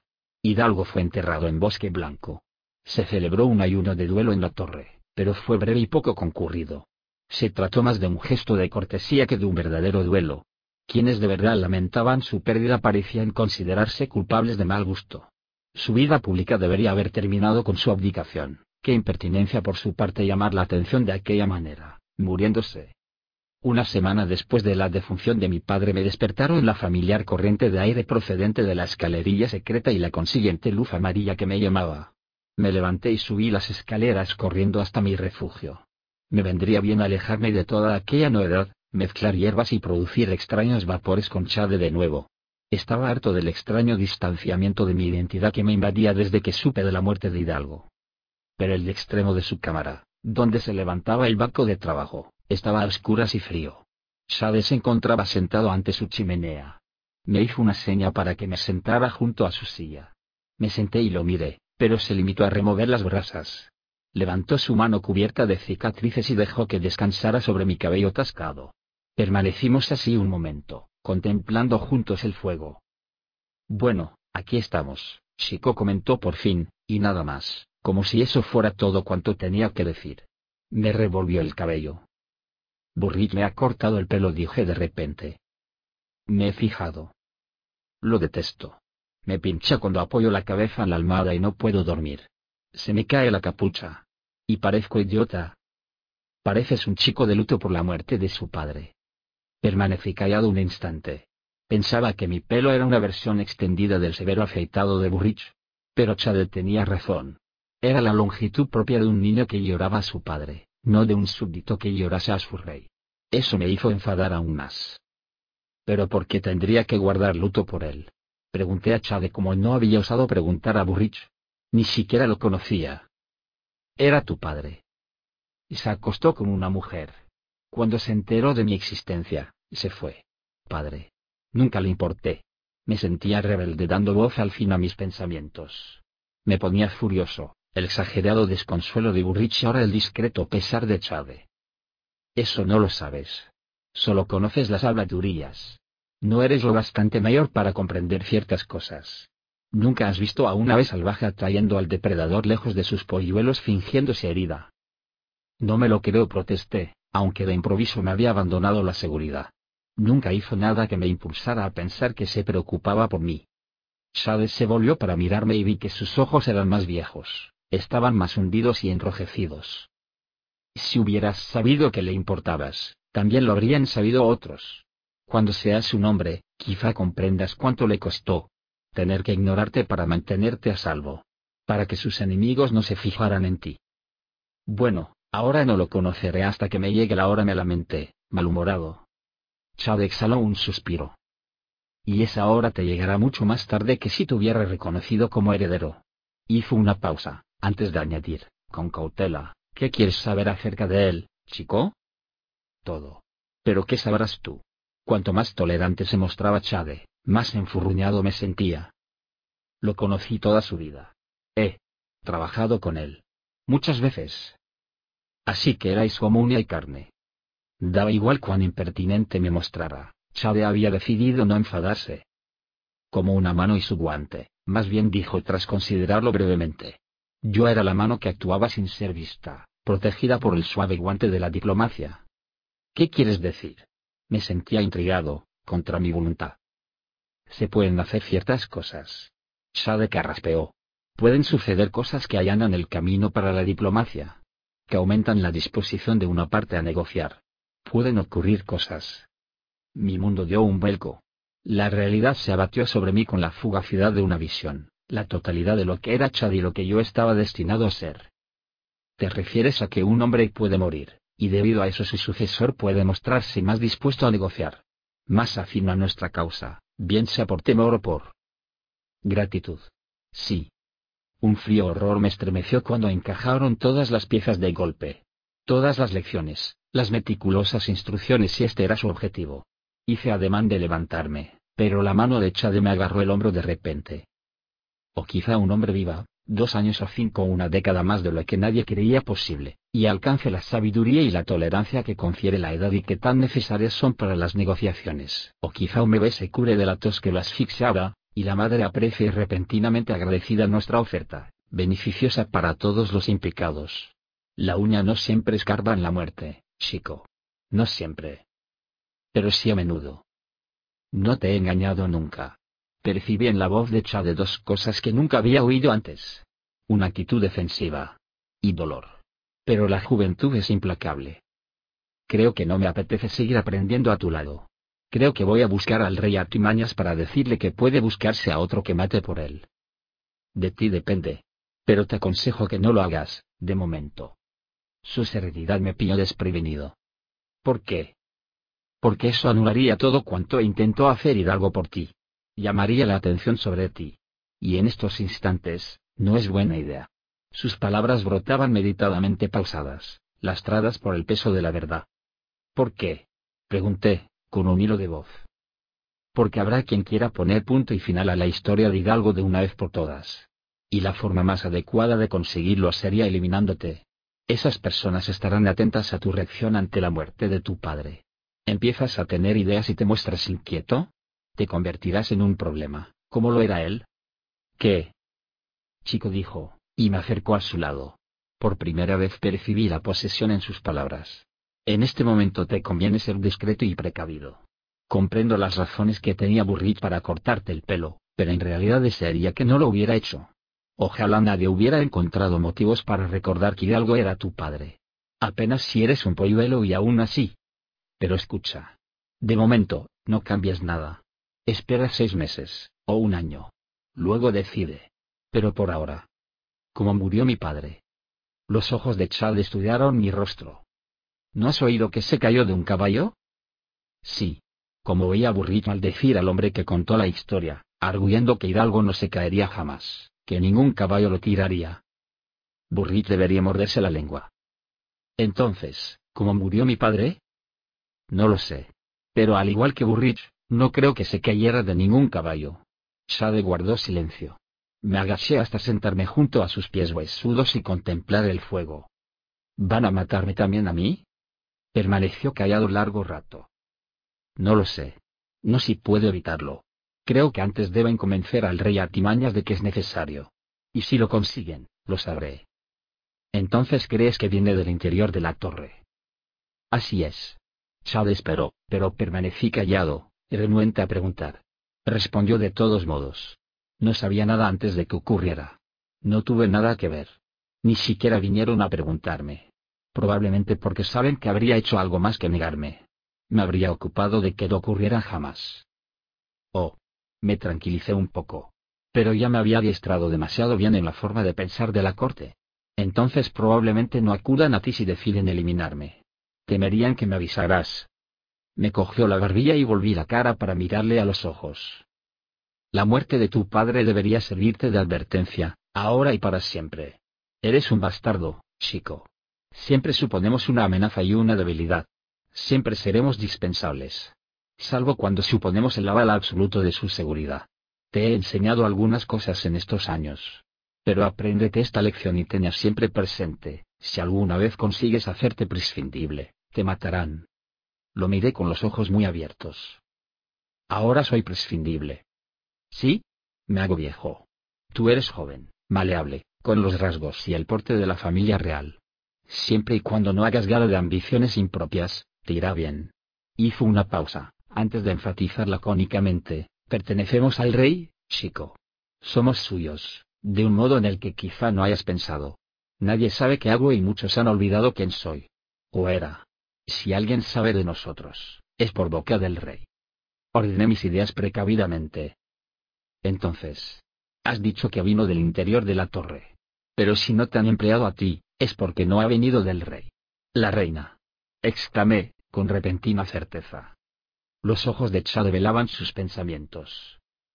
Esa es una deducción peligrosa. Más peligrosa todavía si pretendes fundamentar tus acciones en ella. ¿Por qué? Shade suspiró. Cuando crees tener una idea y decides que es cierta, sin pruebas, te ciegas a otras posibilidades. Tenías todas en cuenta, chico. Puede que se tratara de un accidente. Quizá Hidalgo muriera a manos de alguien a quien había ofendido en Bosque Blanco. A lo mejor no tuvo nada que ver con que fuera príncipe. O quizá el rey tenga otro asesino del que yo no sé nada, o fuera la propia mano del rey la que acabara con la vida de su hijo. No crees en ninguna de esas posibilidades, dije con seguridad. No. No creo. Porque no tengo pruebas que corroboren la verdad. Como tampoco las tengo para afirmar que fuera la reina quien atentara contra tu padre. Eso es todo cuanto recuerdo de nuestra conversación aquella noche. Pero estoy seguro de que Charlie me había empujado deliberadamente a considerar quién podría haber actuado contra mi padre, para infundirme un mayor recelo hacia la reina. Tuve siempre presente aquella desconfianza, y no solo los días inmediatamente siguientes. Me dediqué a mis quehaceres, me creció el pelo poco a poco y a principios del verdadero verano todo parecía haber vuelto a la normalidad. Cada pocas semanas me enviaban a la ciudad a hacer recados, Pronto me di cuenta de que daba igual quien me enviara. Siempre había uno o dos objetos de la lista que terminaban en los aposentos de Chade, por lo que supuse quien andaba detrás de mis pequeños momentos de libertad.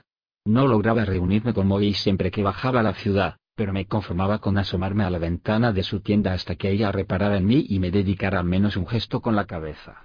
Una vez oí a alguien en el mercado ensalzando la calidad de sus velas aromáticas, y como nadie había vuelto a hacer unas velas medicinales tan fragantes y de tan buena calidad desde la pérdida de su madre.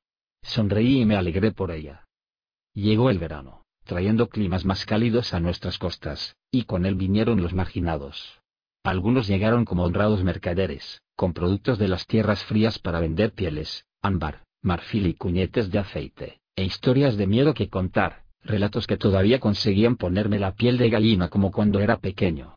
Nuestros marineros no se fiaban de ellos, los tildaban de espías y cosas peores.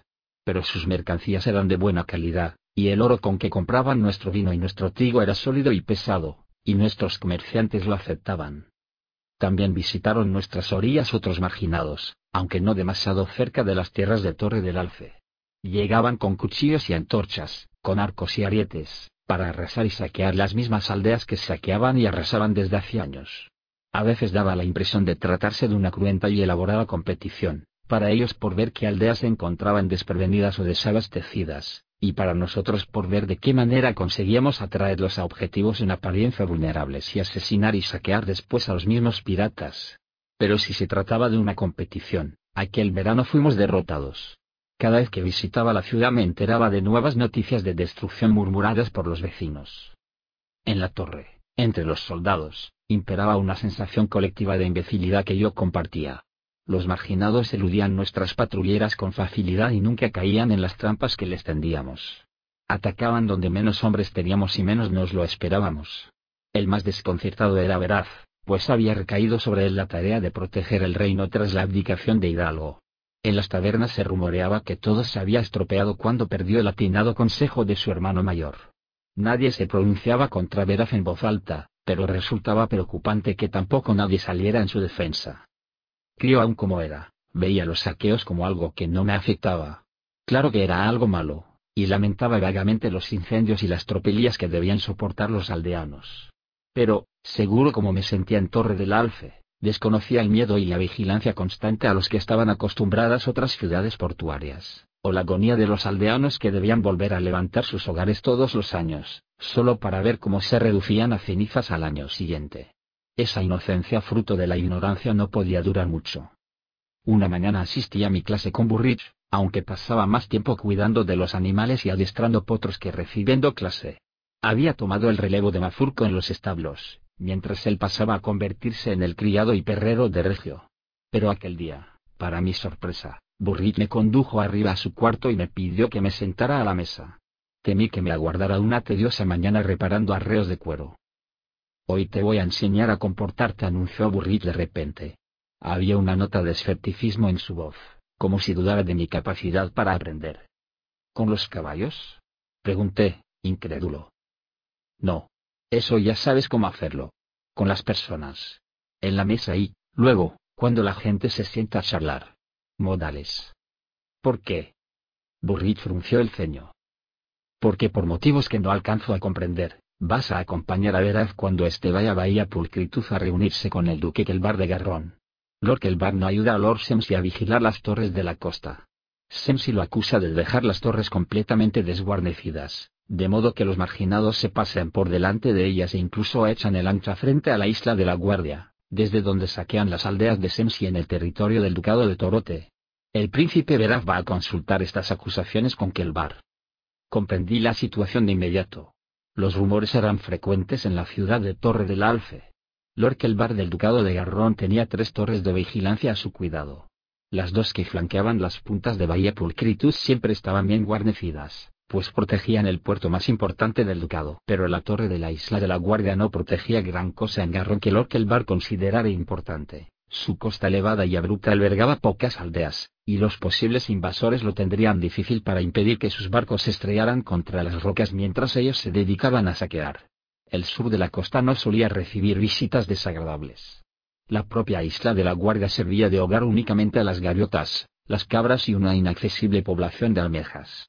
Pero la torre resultaba imprescindible para la defensa de Kela del Sur, en el ducado de Torote. Se miraba tanto en los canales de interior como de exterior, y se erigía sobre un promontorio natural que permitía que sus almenaras resultaran fácilmente visibles desde la isla principal. El mismo Semsi disponía de una torre de vigilancia en la isla oval, pero este era poco más que un montoncito de arena que sobresalía entre las olas cuando subía la marea. No gobernaba realmente las aguas, y necesitaba ser reparada continuamente debido al nomadismo de las arenas y las ocasionales tormentas que la sumergían bajo las olas pero desde ahí se podía ver una luz de alerta en la isla de la Guardia y transmitir el mensaje. Siempre y cuando la torre de vigilancia de la isla de la Guardia encendiera dicha luz. Por traición, los territorios pesqueros y las playas de almejas de la isla de la Guardia pertenecían al Ducado de Garrón, por lo que la guarnición de su torre de vigilancia también era tarea del Ducado de Garrón. Pero mantener una guarnición ahí suponía trasladar hombres y provisiones, madera y aceite para las almenadas, e impedir que la torre sucumbiera a las salvajes tormentas oceánicas que azotaban la pequeña isla yerma. Era un destino impopular entre los soldados, y se rumoreaba que ser destacado ahí constituía una sutil forma de castigo para las guarniciones indisciplinadas o apolíticas. En más de una ocasión, estando bebido, que el bar había afirmado que si guarnecer la torre era tan importante para el ducado de Torote, los MC debería ocuparse de ello personalmente. Aunque eso no quería decir que al ducado de Garrón le interesara perder los terrenos de pesca que rodeaban la isla y los ricos asentamientos de mariscos.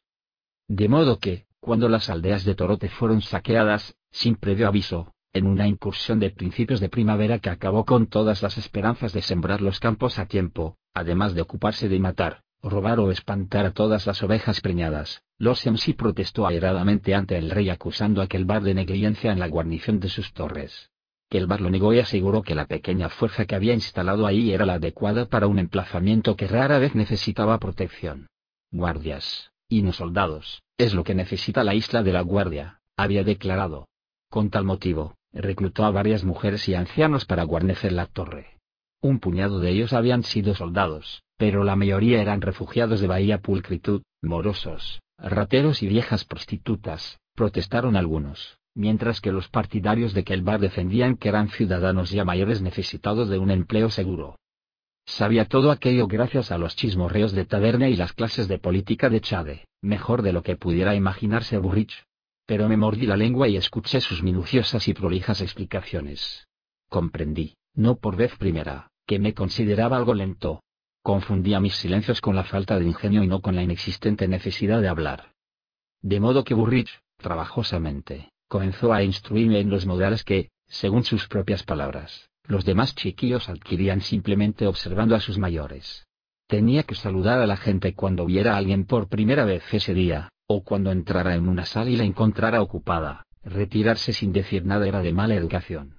Debía llamar a las personas por su nombre y, si eran mayores que yo o de una posición más elevada, como, me recordó, lo sería casi todo el mundo que conociera en ese viaje, debería dirigirme a ellas también por su título. Luego me apabulló con los detalles del protocolo, quién podía entrar antes que yo en una estancia, y en qué circunstancias, casi cualquiera y, casi siempre, tenía preferencia sobre mí. Y con la conducta en la mesa. Tenía que respetar el lugar que me adjudicaran, tenía que respetar a quien quiera que ocupara el asiento principal y comer al mismo ritmo que esa persona, me enseñó cómo debía beber un brindis, o una serie de brindis, sin emborracharme. Y cómo hablar de forma simpática o, lo más probable, cómo escuchar con interés a quien quiera que se sentara cerca de mí durante las comidas. Etcétera. Etcétera. Hasta que empecé a desear con melancolía haberme pasado la mañana reparando arneses.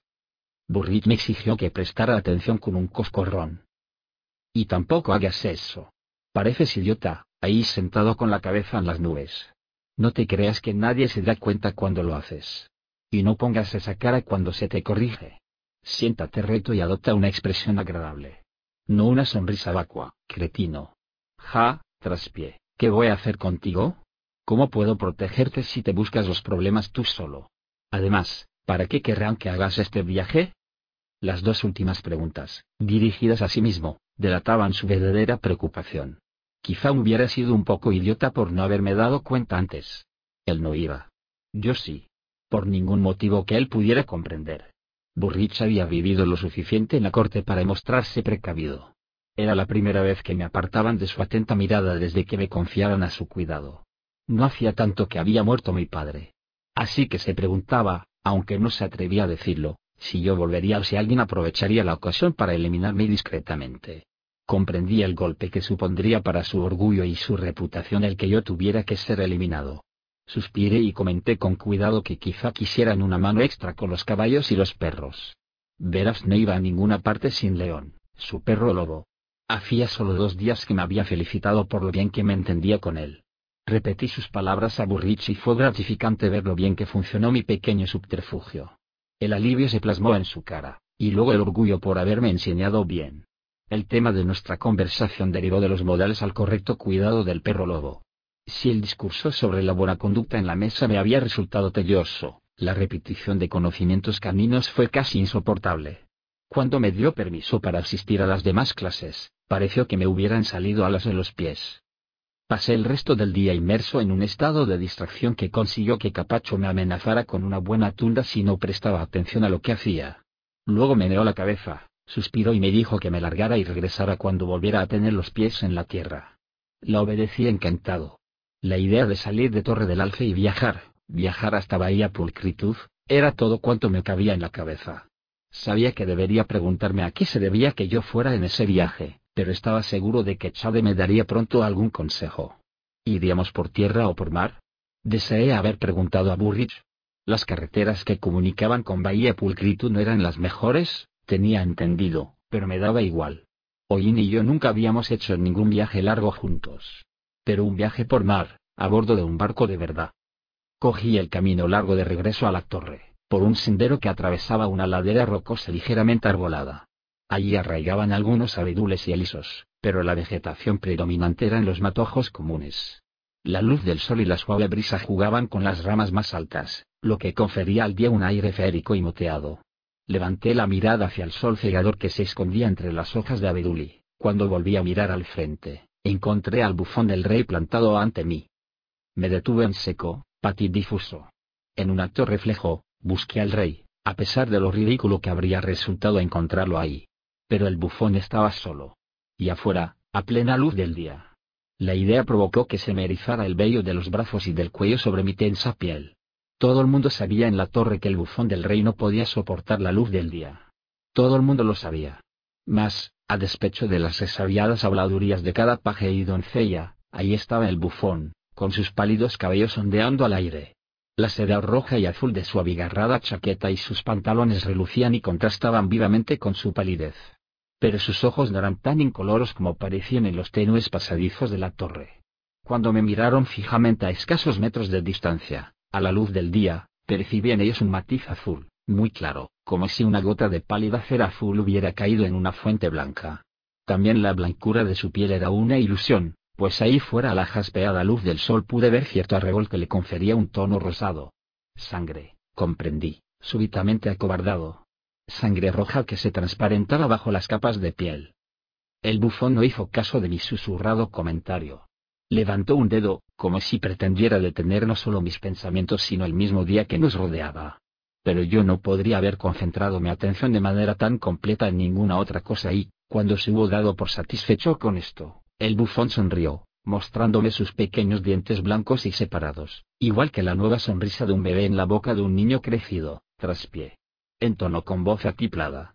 Traspié sola manteca. Manteca saca. Se cayó de golpe, y volvió a dedicarme aquella sonrisa. Le devolví la mirada con inseguridad, sin decir ni hacer nada. Su dedo se alzó de nuevo, y esta vez se agitaba apuntándome, traspié. Traspié sola manteca. Manteca saca. Ladeó la cabeza y el gesto envió su plumosa maraña de cabello volando en todas direcciones. Empezaba a perderle el miedo.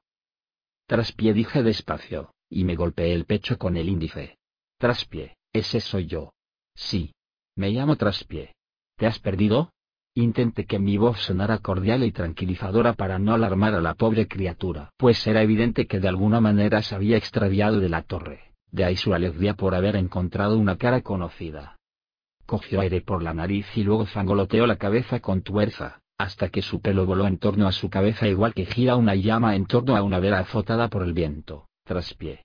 Dijo con énfasis, con la voz un tanto resquebrajada. Traspié sola manteca. Manteca saca. Soy un lelo y un sacamantecas, de acuerdo dije, confilador. Me agaché un poco, aunque lo cierto es que no era mucho más alto que el bufón. Con la mano abierta hice un gesto y le indiqué que se acercara. Venga, vamos. Vamos, que te llevo a casa. ¿Vale? No te asustes. De improviso, el bufón bajó las manos a los costados. Luego alzó el rostro y apuntó los ojos al cielo. Volvió a mirarme fijamente y frunció los labios como si quisiera escupir. Ven conmigo, insistí. No dijo, tajante, con una nota de exasperación en la voz. Escúchame, idiota. Traspiéase la manteca y la manteca saca. ¿Cómo? Pregunté, sobresaltado. He dicho anunció, más despacio, traspiéase la manteca y la manteca saca. Hizo una reverencia, dio media vuelta y empezó a alejarse de mí. Camino arriba, espera. exclamé. Sentía las orejas coloradas por la vergüenza. ¿Cómo se puede uno explicar amablemente con alguien que durante años has pensado que, además de bufón, era imbécil? A mí no se me ocurrió ninguna respuesta. ¿A qué viene todo eso de asar y sacar la manteca? ¿Te burlas de mí? ¿Qué va? Se detuvo el tiempo suficiente para girarse y añadir, Trespiase la manteca y la manteca saca. Creo que es un mensaje. Un llamamiento a hacer algo importante. Como eres la única persona que conozco que soporta que la llamen traspié, supongo que es para ti. ¿Qué qué significa? ¿Cómo quieres que lo sepa? Soy bufón, no intérprete de sueños. Adiós. Volvió a darme la espalda, pero esta vez en lugar de seguir su camino por el sendero, se salió de él y se perdió en un macizo de jara cerval. Corrí detrás de él, pero cuando llegué al lugar en que había abandonado el camino, había desaparecido. Me quedé inmóvil, escrutando el bosque abierto moteado por el sol, esperando ver algún arbusto tembloroso aún por su paso, o un atisbo de succiona chaqueta. Pero no había ni rastro de él. Y su desquiciado mensaje no tenía ningún sentido. Cavilé sobre el extraño encuentro todo el camino de vuelta a la torre, pero al final lo descarté como un suceso extravagante aunque fortuito. Shade me llamó, no aquella noche, sino la siguiente. Consumido por la curiosidad, subí corriendo las escaleras. Pero cuando llegué arriba, me contuve, sabedor de que mis preguntas tendrían que esperar. Pues allí estaba Chade sentado a la mesa de piedra, con sisa encaramada a sus hombros, y un nuevo pergamino medio desenrollado ante él. Un vaso de vino sujetaba un extremo mientras su dedo nudoso trazaba pausadamente una especie de lista. Eché un vistazo de pasada. Era una lista de aldeas y fechas. Bajo el nombre de cada pueblo había una cuenta, tantos guerreros, tantos mercaderes, tantas ovejas o cunetes de cerveza o celemines de grano, etc. Me senté al otro lado de la mesa y aguardé. Había aprendido a no interrumpir a Sade. Chico dijo en voz baja, sin levantar la vista del pergamino. ¿Qué harías si se te acercara un rufián por la espalda y te propinara un coscorrón? Pero solo si estuvieras de espaldas. ¿Cómo lo solucionarías? Pensé rápidamente. Me volvería y fingiría mirar a cualquier otra persona. Solo que tendría una buena tranca en las manos.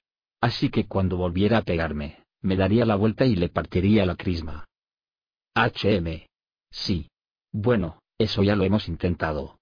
Pero da igual lo indiferentes que parezcamos. Los marginados siempre parecen saber cuándo les estamos tendiendo una trampa y no atacan nunca. Bueno, a decir verdad, hemos conseguido engañar a uno o dos saqueadores comunes. Pero nunca a los corsarios de la vela roja. Y son ellos a los que queremos hacer daño. ¿Por qué? Porque son los que más daño nos hacen a nosotros. Verás, muchacho, estamos acostumbrados a que nos sacuen. Casi podría decirse que nos hemos adaptado. Se planta un acre de más, se teje otro rollo de tela, se cría un buey de sobra. Nuestros granjeros y ciudadanos siempre intentan hacer acopio y, cuando arde el granero de alguien o se destruye algún almacén en la confusión de un saqueo, todo el mundo ayuda a levantar las vigas de nuevo. Pero los corsarios de la vela roja no se limitan a robar, ni a destruir mientras roban. Destruir es lo único que les importa y lo que se lleva en consigo es casi inconsecuente. Shade hizo una pausa y miró fijamente a una pared, como si pudiera ver a través de ella. No tiene sentido continúa ensimismado, más para sí que para mí. Por lo menos ninguno que yo sepa dilucidar. Es igual que matar una vaca que pare un buen ternero todos los años. Los corsarios de la vela roja incendian el trigo y el heno que están todavía en los campos. Matan reses que no pueden llevarse. Hace tres semanas, en Garrigues, prendieron fuego al molino y rajaron los sacos de trigo y harina. ¿Qué provecho sacan de eso? Porque arriesgan la vida por el mero afán de destruir. No se esfuerzan por conquistar territorios, no reclaman venganza por ninguna afrenta que hayamos podido hacerles. Se pueden tomar medidas contra un ladrón, pero estamos hablando de asesinos y destructores sin objetivo. Garrigues no será reconstruida, los vecinos supervivientes carecen de ánimos y recursos. Han migrado, algunos a otras ciudades donde tienen familia, otros a las nuestras para mendigar. Es siempre la misma historia. Suspiró, y luego sacudió la cabeza para despejarla. Cuando alzó el rostro, volcó toda su atención sobre mí. Chade tenía esa habilidad. Podía aparcar un problema de forma tan absoluta que cualquiera juraría que se había olvidado de él. Anunció, como si eso fuese lo único que le importaba. Vas a acompañar a Veraz cuando viaje a Bahía Pulcritu para razonar con Lord Kelbar. Eso me ha dicho Burrich. Pero los dos nos hacemos la misma pregunta. ¿Por qué? Shade adoptó una expresión de desconcierto. ¿No te quejabas hace unos meses de que te aburrías en Torre del Alce y querías ver más de los seis ducados? Claro. Pero no creo que sea ese el motivo por el que me ha escogido Veraz. Shade soltó un bufido. Como si Veraz se fijara en quién compone su sequito. No tiene paciencia para los detalles, y por eso mismo le falta la chispa con que manejaba Hidalgo a las personas. Pero Veraz es un buen soldado y, a la larga, quizás sea es lo que necesitemos. No, tienes razón. Veraz desconoce el motivo por el que vas a acompañarlo. Todavía. Artimañas le dirá que has recibido formación como espía. Y eso es todo, de momento. Él y yo hemos tomado esta decisión a medias. ¿Estás preparado para empezar a devolverle todo lo que ha hecho por ti? ¿Estás preparado para empezar a servir a la familia? Lo dijo con tanta serenidad y me miraba con tanta franqueza que casi me resultó sencillo aparentar calma cuando pregunté. ¿Tendré que matar a alguien? Es posible. Y se revolvió en su asiento. Eso tendrás que decidirlo tú. Decidirlo y luego hacerlo. Es distinto de que te digan, ese es el hombre y debe ser eliminado. Es mucho más difícil, y no estoy seguro de que estés preparado. ¿Y si está alguna vez? Intenté sonreír, e hice una mueca propia de un espasmo muscular. Quise borrarla, pero no pude. Me recorrió un extraño escalofrío. Probablemente no. Shade guardó silencio, y luego decidió que yo había aceptado la misión. Irás en calidad de criado de una noble anciana que forma parte de la comitiva, de visita a unos parientes que tienen Bahía Pulcritud. No tendrás que trabajar demasiado. Está muy mayor y su salud no es muy buena. Ley Editomillo viaja en un palanquín cerrado cabalgarás a su lado, te ocuparás de que no dé muchos tumbos, de llevarle agua si tienes sed y otras tareas igual de sencillas. Suena parecido a cuidar del perro lobo de verdad. Shade guardó silencio, luego sonrió. Excelente. También eso será responsabilidad tuya. Hazte indispensable para todos en este viaje. Así tendrás una excusa para poder ir a todas partes y oírlo todo, sin que nadie se extrañe de tu presencia. ¿Y mi verdadera misión? escuchar y aprender. A Artimañas y a mí nos parece que estos corsarios de la vela roja están demasiado familiarizados con nuestra estrategia y nuestros puntos fuertes. Que el bar ha rehusado dedicar fondos a guarnecer como es debido la torre de la isla de la Guardia. La ha dejado desprotegida en dos ocasiones, y en dos ocasiones han pagado por su negligencia las aldeas costeras del Ducado de Torote. ¿Se habrá atrevido a cruzar la línea que separa la negligencia de la traición? ¿Se habrá aliado que el bar con el enemigo para beneficiarse de algún modo? Queremos que curiosees y veas de qué te puedes enterar. Si lo encuentras inocente o sospechoso, infórmanos. Pero si descubres que es un traidor, sin lugar a dudas, cuanto antes nos libremos de él mejor. ¿Cómo? No parecía mi voz. Sonaba tan indiferente, tan contenida. He preparado un polvo, insípido en el plato, incoloro en el vino. Dejamos a tu discreción inventiva la forma de utilizarlo. Levantó la tapa de un plato de cerámica que había encima de la mesa. Dentro había un paquete de papel muy delgado, más fino y delicado que nada de lo que me hubiera enseñado Cerica. Curioso, lo primero que pensé fue cómo disfrutaría mi maestro escribano trabajando con un papel así. El envoltorio contenía el más sutil de los polvos blancos. Se adhería al papel y flotaba en el aire. Shade se cubrió la nariz y la boca con un pañuelo mientras traspasaba una cuidadosa medida de aquel polvo a un pedazo de papel engrasado. Me lo ofreció y acepté la muerte en la palma de mi mano. ¿Cómo funciona? No es muy rápido. No caerá redondo en la mesa, si es eso lo que te preocupa. Pero si se toma la copa despacio, se sentirá indispuesto. Conociendo aquel bar, supongo que se tomará los retortillones como una señal para irse a la cama, donde no despertará la mañana siguiente. Me lo guardé en el bolsillo. ¿Está Veraz al corriente de esto? Shade consideró. Veraz hace honor a su nombre. Sería incapaz de sentarse a la mesa con un hombre al que quisiera envenenar y ocultarlo. No, en esta empresa, el sigilo nos será de más utilidad que la verdad. Me miró directamente a los ojos. Actuarás solo, sin el consejo de nadie. Entiendo. Me revolví en mi taburete alto de madera. ¿Sabe? ¿Sí? ¿Fue así para ti? ¿Tu primera vez? Se miró las manos y por un momento se rascó las rojas cicatrices que le surcaban el dorso de la mano izquierda. El silencio se prolongó, pero aguardé. Tenía un año más que tú ahora dijo por fin. Y solo tuve que hacerlo, no decidir si tenía que hacerlo. ¿Te basta? Me sentí avergonzado de repente, sin saber por qué. Supongo que sí musité. Bien. Sé que no lo preguntabas con mala intención, chico. Pero los hombres no hablan de los ratos que pasan entre almohadas con una llama. Y los asesinos no hablan de sus negocios. Ni siquiera para enseñar a un pupilo. Shade apartó la vista de mí y se concentró en una esquina sombría del techo, No. Al cabo, añadió, quizá dentro de dos semanas comprendas por qué. Y eso fue todo cuanto hablamos de ello. Según mis cálculos, yo debía de tener unos trece años. 8. Ley Editomillo. La historia de los ducados es el estudio de su geografía. El escribano real del rey Artimañas, un hombre llamado Cerica, siempre lo decía. No he encontrado nada que lo desmienta. Quizá todas las historias sean recuentos de fronteras naturales. Los mares y el hielo que se interponían entre los marginados y nosotros nos convertían en pueblos separados, y las abundantes praderas y fértiles campos de los ducados originaban las riquezas que nos convertían en enemigos. Quizá ese sería el primer capítulo de una historia de los ducados. Los ríos Oso y Vin crearon los productivos viñedos y huertos de Aza, tan cierto como que las montañas de los bordes pintados que señoreaban sobre arenas del borde ofrecían refugio y aislamiento a sus gentes y las hacían vulnerables a nuestros organizados ejércitos. Me desperté sobresaltado antes de que la luna hubiera renunciado a su reinado en el firmamento, sorprendido de haber conciliado el sueño. Burrich había supervisado los preparativos de mi viaje tan minuciosamente la noche anterior que, si de mí hubiera dependido, me habría marchado un minuto después de engullir las gachas del desayuno. Pero esa no es manera cuando un grupo de gente se dispone a hacer algo junta. El sol se había alejado del horizonte antes de que estuviéramos todos reunidos y preparados. La realeza me había advertido Chade, nunca viaja ligera. Veraf se embarca en este viaje con el peso de la espada del rey sobre sus espaldas.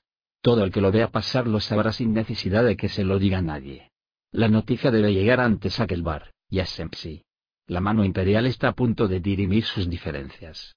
Ambos deben terminar deseando que nunca hubiera existido diferencia alguna. Esa es la clave de un buen gobierno, conseguir que la gente desee vivir de tal modo que no sea necesaria su intervención. De modo que Braf viajaba con una pompa que irritaba claramente al soldado que llevaba dentro. La tropa de hombres que había seleccionado vestía sus colores además de las insignias con el alfe de los Batídico, y cabalgaban al frente de los soldados de a pie. A mis jóvenes ojos, el espectáculo era impresionante pero para impedir que el impacto fuera demasiado marcial, Veraf se acompañaba de nobles que proporcionaban conversación y diversión al final del día. Halcones y perros con sus cuidadores, bardos y músicos, un titiritero, criados y porteadores para los lords y damas, sastres, peluqueros y cocineros encargados de preparar sus platos favoritos, bestias de tiro, todos desfilaban tras las engalanadas monturas de los nobles y componían la cola de nuestra procesión. Mi sitio estaba en el centro de la procesión, Montaba mi plácida hollín junto a un elaborado palanquín que transportaba en dos somnolientos castrados de color gris. Manos, uno de los mofos de cuadra más espabilados, había recibido entrega de un pony y estaba al cuidado de los caballos que tiraban de la litera. Yo debía encargarme de nuestra mulla de carga y de satisfacer los deseos de la ocupante del palanquín. Esta era la muy vetusta ley de Tomillo, a la cual nunca había visto antes. Cuando apareció al fin para ocupar su litera, estaba tan embofada en capas, velos y bufandas que solo obtuve la impresión de que era una de esas ancianas más secas que orondas, y de que su perfume provocaba estornudos a Oín. Se acomodó en el palanquín en medio de un nido de cojines, mantas, pieles y capas, antes de ordenar inmediatamente que se corrieran y aseguraran las cortinas a pesar de la espléndida mañana que hacía. Las dos doncellas que la habían atendido estuvieron encantadas de despedirse de ella, y solo quedé yo como su único criado. Se me encogió el corazón, había esperado que al menos una viajara con ella en el interior de la litera. ¿Quién se ocuparía de atender sus necesidades personales cuando se montara su pabellón? No tenía ni idea de cómo servir a una mujer, y menos a una mujer de tan avanzada edad. Decidí seguir el consejo de Burrich en lo referente al trato de los jóvenes con las señoras mayores, ser solícito y educado, amable y de porte agradable. Las mujeres mayores se rendían ante la postura de los jóvenes. Eso decía Burrich, me acerqué a la litera. Ley Edito mío. ¿Estáis cómoda?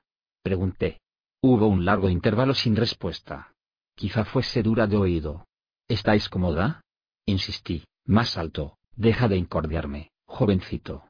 Fue la respuesta, sorprendentemente vehemente. Ya te llamaré cuando te necesite. Os pido perdón, me apresuré a disculparme, te he dicho que dejes de incordiarme. Rezongó indignada. Bajando la voz, añadió, patán. Después de aquello, tuve la sensatez de callarme, aunque mi desolación se multiplicó por diez. Adiós a mi sueño de un viaje jovial y en buena compañía. Finalmente oí el bramido de los cuernos y vi que el estandarte de Veraz se izaba a lo lejos delante de nosotros. La polvareda levantada al frente me indicó que la vanguardia de la comitiva se había puesto en marcha. Transcurrieron unos minutos interminables antes de que comenzaran a caminar los caballos que teníamos delante. Manos azuzó a los caballos que transportaban el palanquín y yo hice lo propio con Oín. La yegua se lanzó hacia adelante animada y la muía la siguió con resignación. Recuerdo bien aquel día. Me acuerdo del polvo que flotaba pesadamente en el aire, levantado por quienes nos precedían, y de cómo conversábamos Manos y yo en voz baja. Pues la primera vez que nos reímos en voz alta, Lady Tomillo nos regañó, basta de ruidos. También recuerdo el limpio cielo azul que se extendía sobre las colinas mientras seguíamos las suaves ondulaciones del camino de la costa. Desde lo alto de las lomas se disfrutaba de una vista espectacular y en los valles se respiraba un aire denso y aletargado, perfumado de flores. Luego estaban las pastorcillas, alineadas todas ellas en lo alto de un muro de piedra, riendo, señalándonos y sonrojándose a nuestro paso.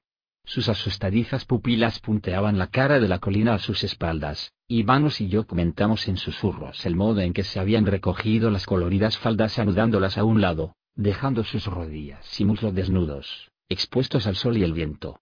Oín se mostraba inquieta y aburrida con nuestro lánguido paso, mientras que el pobre Manos tenía que castigar constantemente las costillas de su viejo pony para conseguir que mantuviera el paso.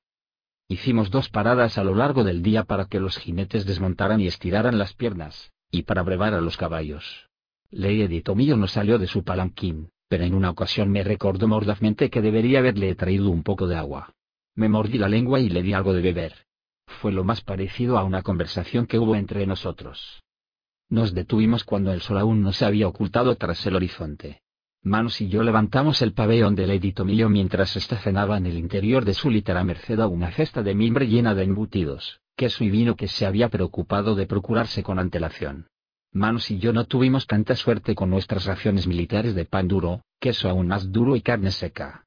En medio de la comida, Lady Tomillo se recitó que yo la escoltara desde el palanquín hasta el pabellón.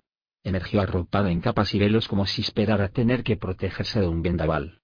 Sus galas ostentaban distintos colores y pertenecían a diferentes épocas, pero todas habían sido caras y elegantes en su día. Ahora, mientras cargaba el peso del cuerpo sobre mí me seguía tambaleándose, pude oler una repulsiva aglomeración de polvo, moho y perfume, y una varada soterrada de orines. Me despidió sin miramientos en la puerta y me advirtió que tenía un cuchillo y que lo usaría si yo intentaba entrar y molestarla de cualquier manera. Y sé bien cómo empuñarlo, jovencito. Me amenazó. Nuestro dormitorio era el mismo que el de los soldados, el duro suelo, arropados en nuestras propias capas. Pero la noche era agradable y encendimos una pequeña hoguera. Manos no paraba de bromear acerca del supuesto apetito que despertaba en mi Lady Tomillo y el cuchillo que me esperaba si intentaba saciarlo. Aquello acabó con los dos revolcándonos por el suelo, hasta que Lady Tomillo nos lanzó una sarta de chillidos recriminándonos por no dejarla dormir. Después de aquello hablamos en voz baja, y Manos me dijo que nadie me envidiaba el puesto, que todo el que había viajado con ella alguna vez la esquivaba siempre después.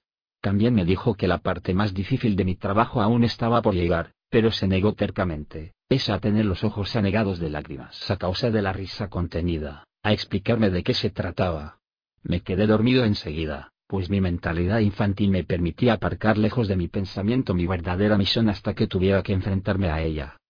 Me despertaron al alba los trinos de los pájaros y el pestilente olor de un orinal lleno a rebosar que habían dejado frente al pabellón de Lady Tomillo. Aunque barrer y fregar establos y perreras me había insensibilizado el estómago, hube de hacer un enorme esfuerzo para vaciarlo y limpiarlo antes de devolvérselo a su propietaria.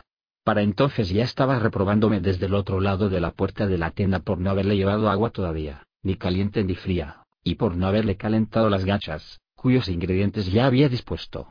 Manos había desaparecido para compartir el fuego y las raciones de los soldados, abandonándome a mi suerte enfrentado a la tirana.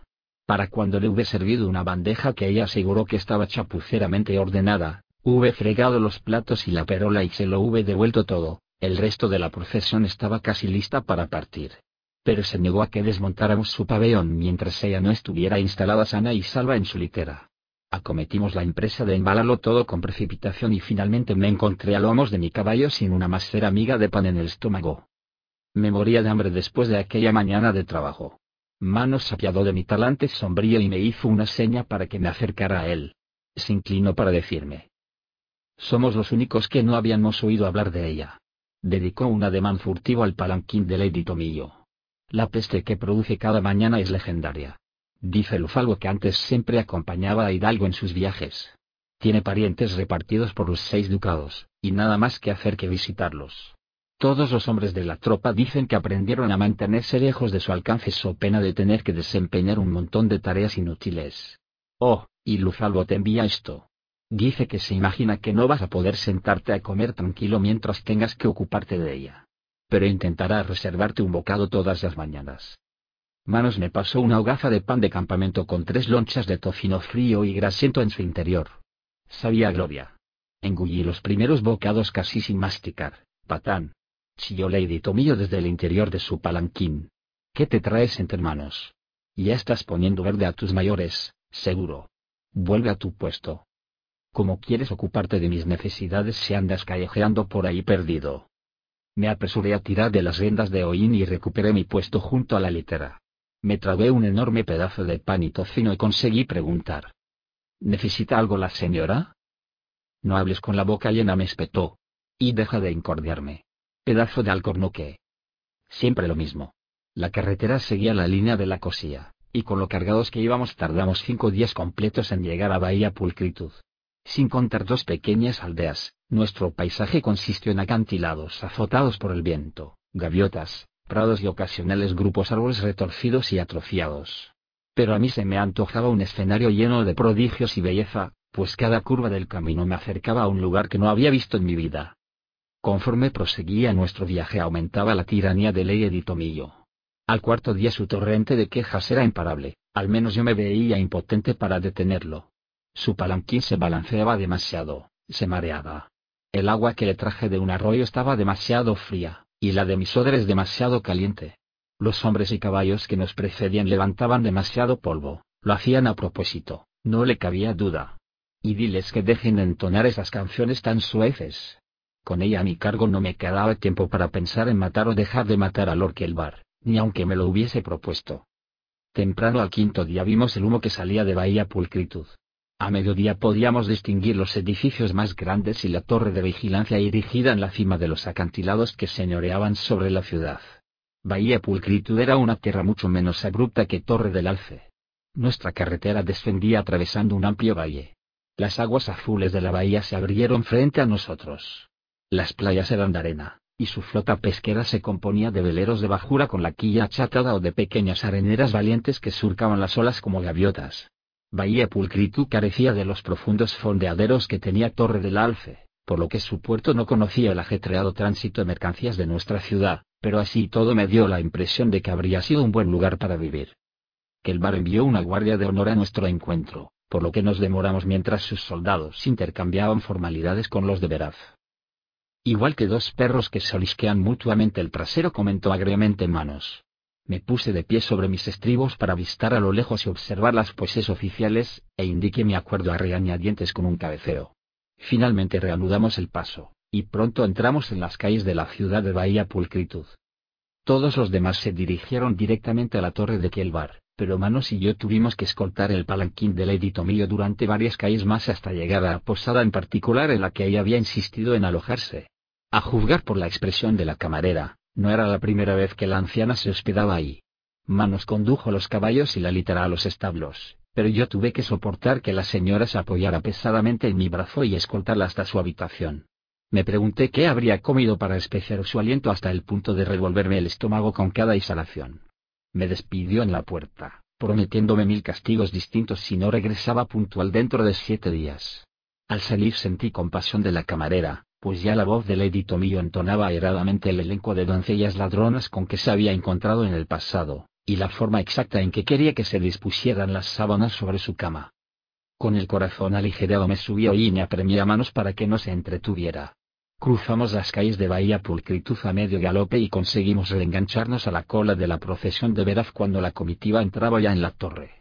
Guardabahía se levantaba sobre un llano que ofrecía pocas defensas naturales, pero se fortificaba con una serie de murallas y fosos que cualquier enemigo tendría que sortear antes de arrastrar los sólidos muros de piedra de la torre. Manos me contó que los saqueadores nunca habían superado el segundo foso y lo creí.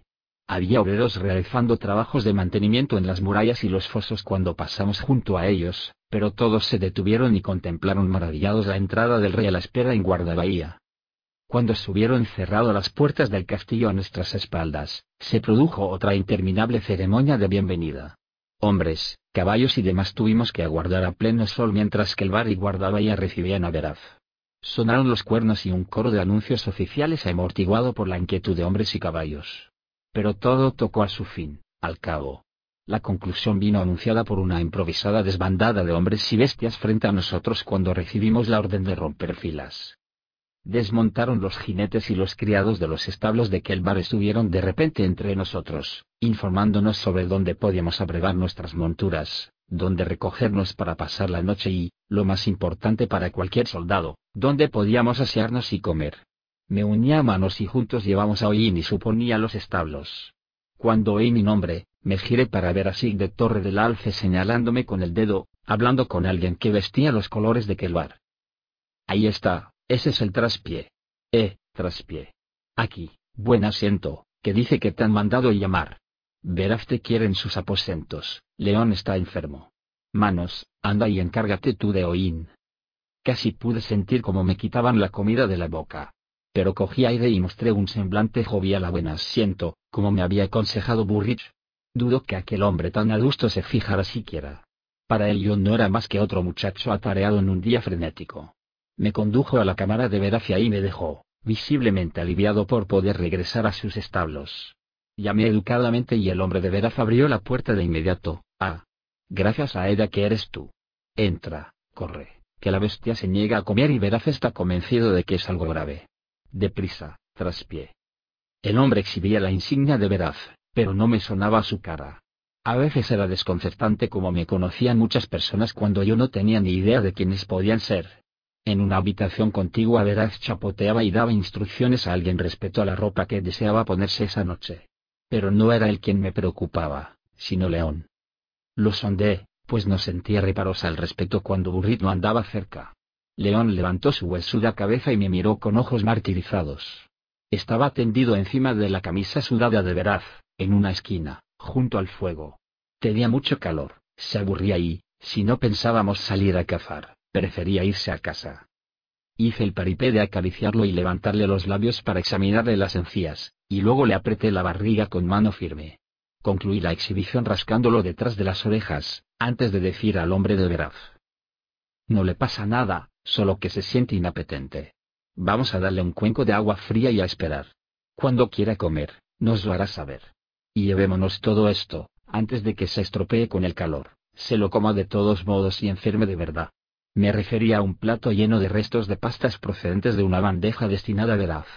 Aquella no era comida para un perro, pero yo tenía tanta hambre que no me hubiera importado dar cuenta de las sobras. A decir verdad, me rugió el estómago cuando las vi. Me preguntó, si pudiera encontrar las cocinas, ¿no tendrían un buen hueso de buey para él? Algo que sea más juguete que alimento es lo que más agradecería en estos. ¿Traspié? ¿Eres tú? Ven aquí, chico. ¿Qué le ocurre a León? Ya voy yo a buscar ese hueso, me aseguró el hombre. Me levanté y me acerqué a la entrada de la habitación adyacente. Vera se levantó goteando aún dentro de la bañera y cogió la toalla que le ofrecía su criado. Se secó el cabello vigorosamente y volvió a preguntar mientras hacía lo propio con el resto del cuerpo. ¿Qué le ocurre a León? Así era veraz. Hacía días desde la última vez que habíamos hablado, pero no perdió el tiempo con presentaciones. Shade decía que era un defecto que tenía, que no conseguía transmitir a sus hombres la impresión de que eran importantes para él. Creo que pensaba que si me hubiera ocurrido algo significativo, alguien se lo habría comunicado.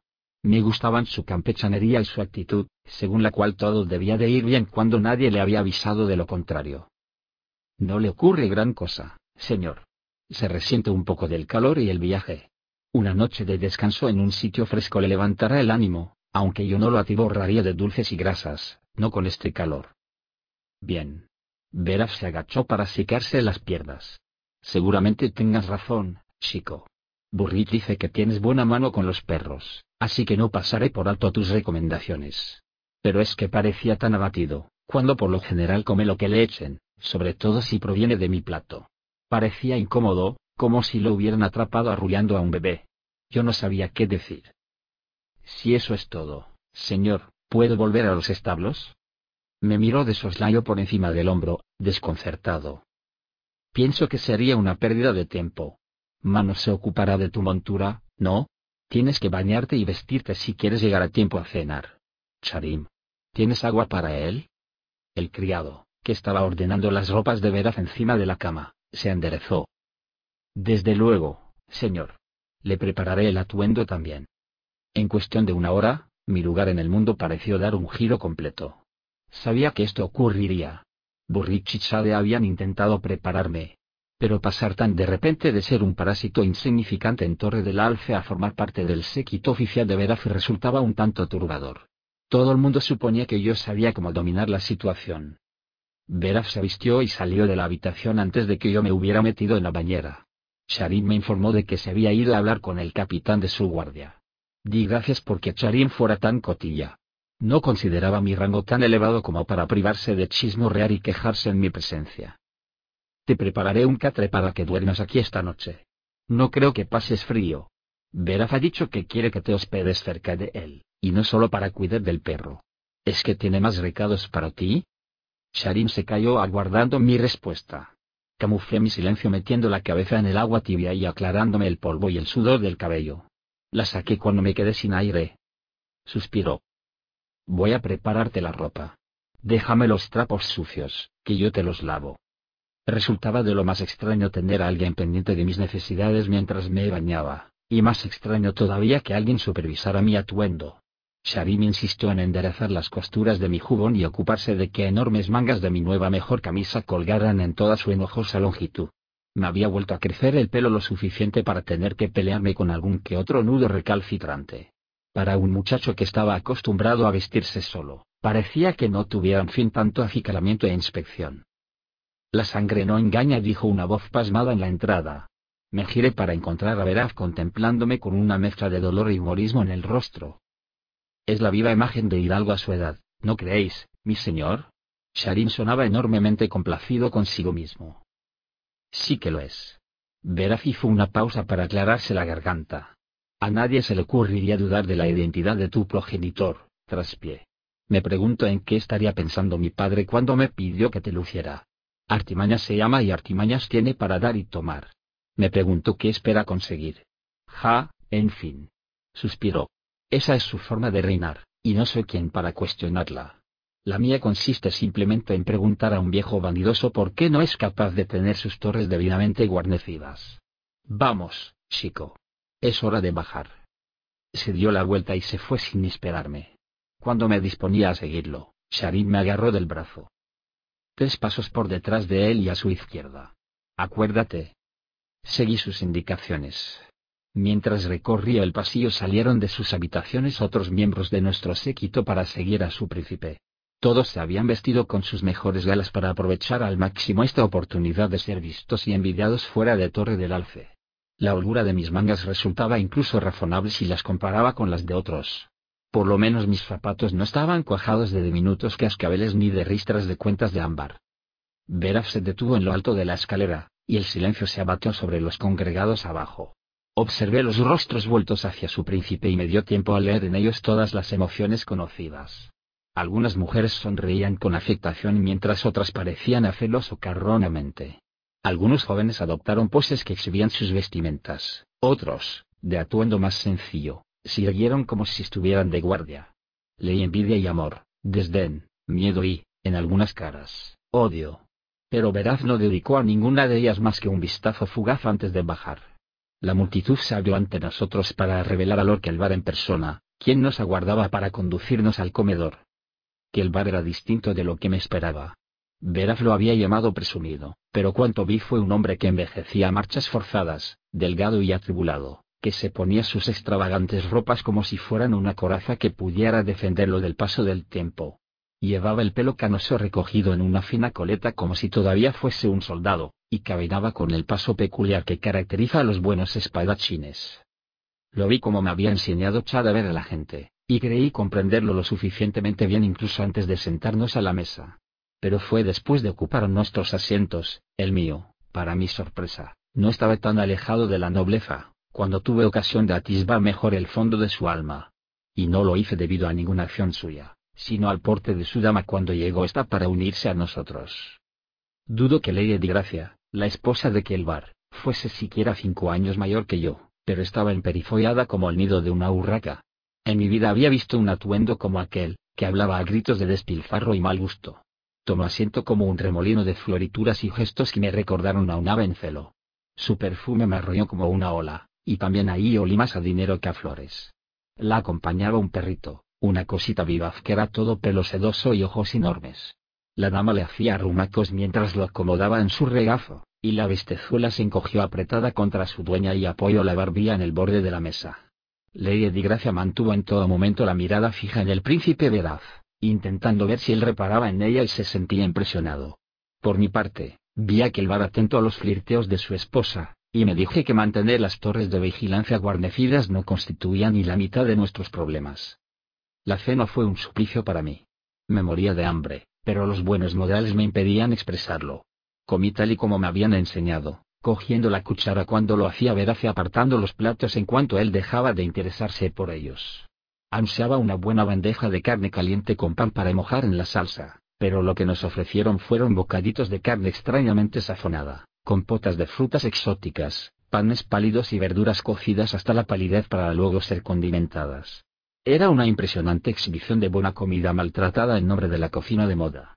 Pude ver que Veraz no mostraba más apetito que yo y me pregunté si se darían cuenta todos de que el príncipe no estaba impresionado. Me había enseñado más cosas de las que yo mismo suponía. Era capaz de saludar educadamente con la cabeza a mi compañera de mesa, una joven pecosa, y seguir su conversación acerca de lo difícil de que era conseguir una buena tela de lino en garrón hoy por hoy, al tiempo que mis oídos captaban retazos de conversación dispersos por toda la mesa. Ninguna se ocupaba de la cuestión que nos había llevado hasta allí. Veraz y Lord Kilbar discutirían ese tema en privado al día siguiente. Pero gran parte de lo que escuché a hurtadillas versaba acerca de la guarnición de la torre de la isla de la Guardia y arrojaba una extraña luz sobre todo el asunto. Escuché quejas a propósito de las carreteras, las cuales no estaban tan bien vigiladas como antaño. Alguien comentó que se alegraba de ver que se habían reanudado las reparaciones de las fortificaciones de Guardabahía.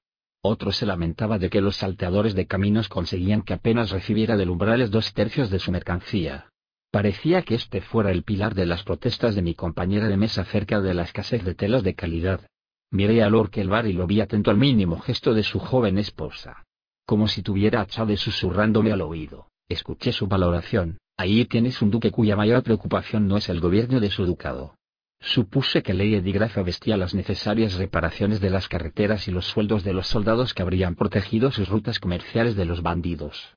Quizá las joyas que colgaban de sus orejas pudieran haber pagado la guarnición de las torres de la isla de la Guardia. Al fin se acabó la cena. Tenía el estómago lleno, pero mi hambre persistía debido a la escasa sustancia de las viandas. Después nos entretuvieron dos juglares y un poeta, pero yo presté más atención a las informales conversaciones de los presentes que a los delicados versos del bate o las baladas de los músicos.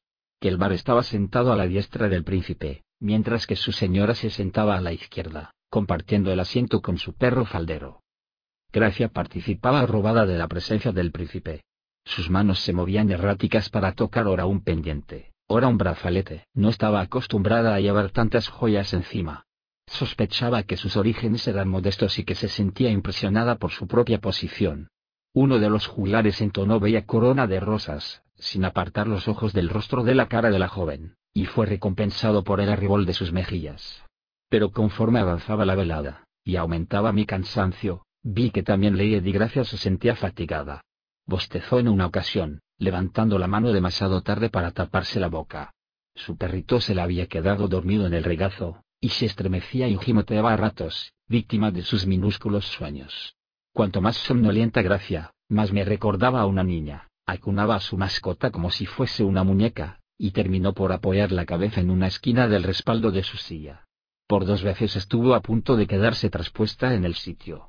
La vi pellizcarse disimuladamente la piel de las muñecas en un intento por mantenerse despierta, se mostró visiblemente aliviada cuando Kelvar convocó a los juglares y al poeta para recompensarlos por su actuación. Se agarró al brazo de su marido y lo acompañó en dirección al dormitorio sin renunciar en ningún momento al perro que abrazaba contra su cuerpo. Me sentí liberado cuando pude subir a la antecámara de Veraz. Sharin me había procurado un colchón de plumas y algunas mantas. Mi catre era tan cómodo o más que mi propia cama. Me caía de sueño, pero Charim me indicó que pasara al dormitorio de Veraz. Este, soldado hasta la médula, prescindía de lacayos que se arremolinaran a su alrededor y le quitaran las botas. Solo Charim y yo lo atendimos. Charim cloqueaba y musitaba mientras deambulaba tras los pasos de Veraz, recogiendo y alisando las ropas que el príncipe dejaba tiradas sin mirar dónde. Se llevó las botas de Veraz a un rincón inmediatamente y empezó a aplicar más cera al cuero. Veraz se puso una camisa de dormir y luego se volvió hacia mí. ¿Y bien? ¿Qué tienes que contarme? De modo que le informé como hacía con Chade, repasando cuánto había escuchado, tan al pie de la letra como me lo permitía la memoria, acotando quién había hablado y con quién. Para terminar añadí mis propias suposiciones acerca de lo que significaba todo aquello. Kelvar es un hombre que ha tomado por esposa a una mujer mucho más joven que él, una muchacha que se deja impresionar fácilmente por el lujo y los regalos resumí. Ella desconoce por completo cuáles son las responsabilidades de su puesto, más todavía las de él. Kelvar desvía dinero, tiempo y concentración en sus tareas a encandilarla. Si no fuese irrespetuoso por mi parte, me atrevería a suponer que comienza a fallarle su antiguo vigor y que pretende suplir esta carencia con obsequios para complacer a su esposa. Veraz suspiró con fuerza. Se había balanzado sobre la cama durante la última parte de mi informe. Ahora se encontraba recostado sobre un almohadón demasiado blando, el cual hubo de doblar para poder apoyar la cabeza. Maldito hidalgo rezongó distraído. Esta es su especialidad, no la mía.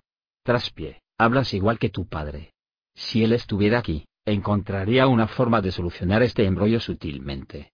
Hidalgo ya lo habría puesto todo en su sitio, con una de sus sonrisas y algún beso en la mano de alguien. Pero yo no soy así, ni pretendo serlo. Y se revolvió incómodo en su cama, como si esperara que yo alzara alguna protesta a propósito de sus responsabilidades. Kelvar es un hombre induque. Y tiene un deber. Debe guarnecer esa torre como es debido. Es de lo más simple, y pienso hacérselo notar sin andarme con rodeos. Pon unos soldados decentes en esa torre y déjalos ahí, y tenlos contentos para que hagan bien su trabajo. A mí me parece de lo más sencillo. No tengo intención de perderme en bailes diplomáticos. Volvió a revolverse incómodo, antes de darme la espalda de improviso. Apaga la luz, Charim. Y Charim apagó la luz, tan de repente que me quedé plantado a oscuras y tuve que salir a tientas de la habitación y encontrar de nuevo mi catre. Cuando me acosté me pregunté cómo era posible que Veras viera solo una parte tan pequeña del conjunto. Podía obligar a que el a guarnecer la torre, sí. Pero no podía obligarlo a guarnecerla bien, ni a enorgullecerse de ello.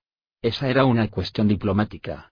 ¿Acaso no le importaban el mal estado de las carreteras ni los problemas con las fortificaciones y los salteadores de caminos? Todo eso exigía una solución sin tardanza una solución que permitiera que el orgullo de que el bar siguiera intacto y que su postura frente a Lord Semsi se corrigiera y reafirmara al mismo tiempo. Y alguien tenía que ocuparse de enseñar a Lady Gracia cuáles eran sus responsabilidades. Demasiados problemas. Pero me quedé dormido en cuanto mi cabeza tocó la almohada. 9. Mantecasaca. El bufón llegó a Torre del Alfe el decimoséptimo año del reinado de Artimañas. Este es uno de los pocos detalles que se conocen acerca de él. Cuentan que fue un regalo de los comercios del Mitonar, aunque el origen del bufón continúa siendo un misterio. Ha dado pie a diversas historias. En una el bufón era cautivo de los corsarios de la Vela Roja, rescatado por los comerciantes de Mitonar. En otra, fue encontrado a la deriva en una pequeña balsa siendo aún un bebé, protegido del sol por un parasol de piel de tiburón y tendido en un lecho de plumas y lavanda. Podemos desechar esta suposición por fantasiosa. Desconocemos si realmente cómo era la vida del bufón antes de su llegada a la corte del rey Artimañas. Es casi seguro que pertenece a la raza humana, aunque no lo es tanto el que sus padres fueran humanos. Las historias que dicen que nació engendrado por la otra gente son falsas casi con toda certeza, puesto que los dedos de sus manos y pies están libres de membranas y nunca ha mostrado el menor temor a los gatos.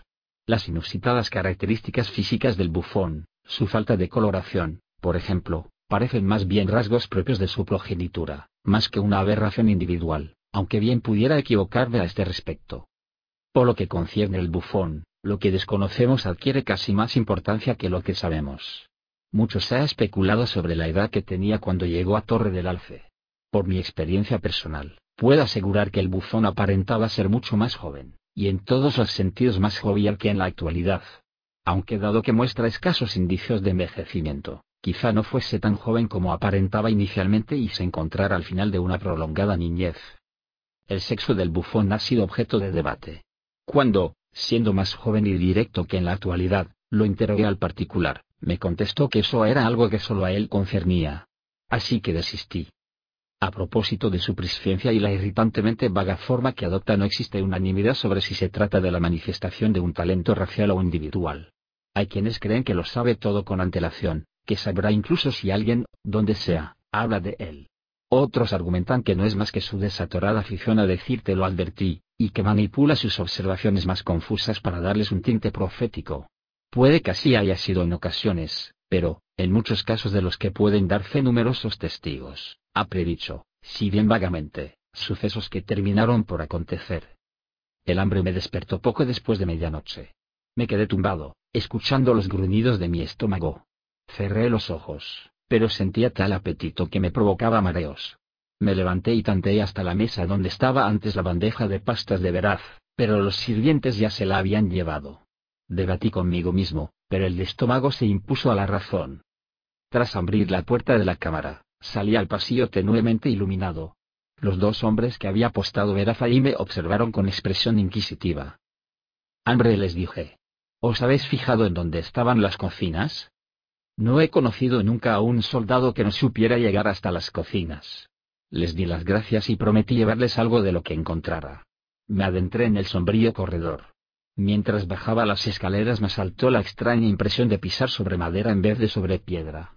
Caminé como me había enseñado Chade, apoyando los pies sin hacer ruido, ateniéndome a las zonas en sombra de los pasadizos, andando por los laterales donde era menos probable que crujieran las tablas. Y todo aquello me pareció de lo más natural. El resto de la torre parecía dormir plácidamente. Los pocos guardias que me crucé estaban adormilados, ninguno me puso trabas. En aquel momento lo atribuí a mi sigilo, ahora me pregunto si pensarían que un muchacho flacucho y despeinado no podía suponer alguna amenaza digna de consideración. Encontré las cocinas sin problemas. Era una enorme sala abierta, revestida de losas y piedras para prevenir la propagación de cualquier posible incendio. Había tres grandes hogares, fogatas bien abastecidas para toda la noche. Pese a lo intempestivo de la hora, el sitio estaba bien iluminado. La cocina de una torre nunca duerme del todo. Vi las sartenes tapadas y olí el pan que se cocía. Había una gran olla de caldo que se mantenía templada al filo de una de las chimeneas. Cuando entreabrí la tapa, intuí que nadie echaría de menos un par de tazones. Rebusqué a mi alrededor y me serví. Unas hogazas envueltas y dejadas encima de un estante me proveyeron de restos de corteza, y en otra esquina había una tarrina de mantequilla puesta a enfriar dentro de un barreño grande de agua. Nada lujoso. Por fin, fuera lujos, solo alimentos sencillos por los que llevaba suspirando todo el día. Acometía mi segundo tazón de sopa cuando oí el suave roce de unos pasos. Levanté la cabeza y ensayé la más encantadora de mis sonrisas con la esperanza de que esta cocinera compartiera la bondad de corazón de la de Torre del Alce. Pero era una criada, con una manta echada sobre los hombros y su camisón y un bebé en brazos. Estaba llorando. Aparté la mirada, incómodo. Apenas me dedicó un vistazo soslayado, de todos modos. Dejó encima de la mesa el bulto que era su pequeño, cogió un tazón y lo llenó de agua fresca, sin dejar de musitar todo el rato. Se inclinó sobre su bebé. Toma, tesoro, Corderito. Toma, mi vida. Mira qué bueno. Toma un poquito. Ay, pequeñín, ¿es que ni siquiera puedes sacar la lengua? Pues abre la boca. Venga, abre la boquita. Me resultaba imposible no mirar. Sostenía el tazón con torpeza e intentaba acercarla a los labios del bebé.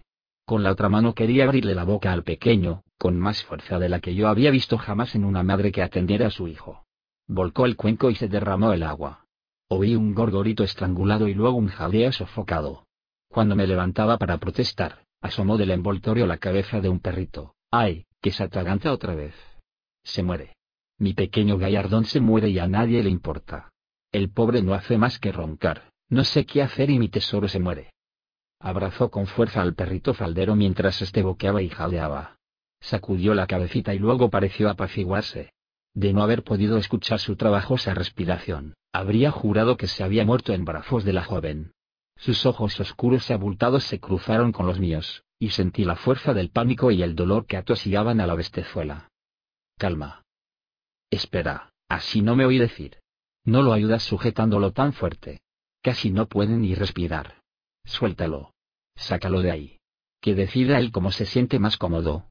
Así envuelto tiene demasiado calor, por eso jadea y se atraganta al mismo tiempo. Pósalo. La muchacha me sacaba una cabeza, y por un momento pensé que tendría que pelear con ella. Pero dejó que la arrebatara el bulto de los brazos y lo liberara de las distintas capas de tela. Lo posé encima de la mesa.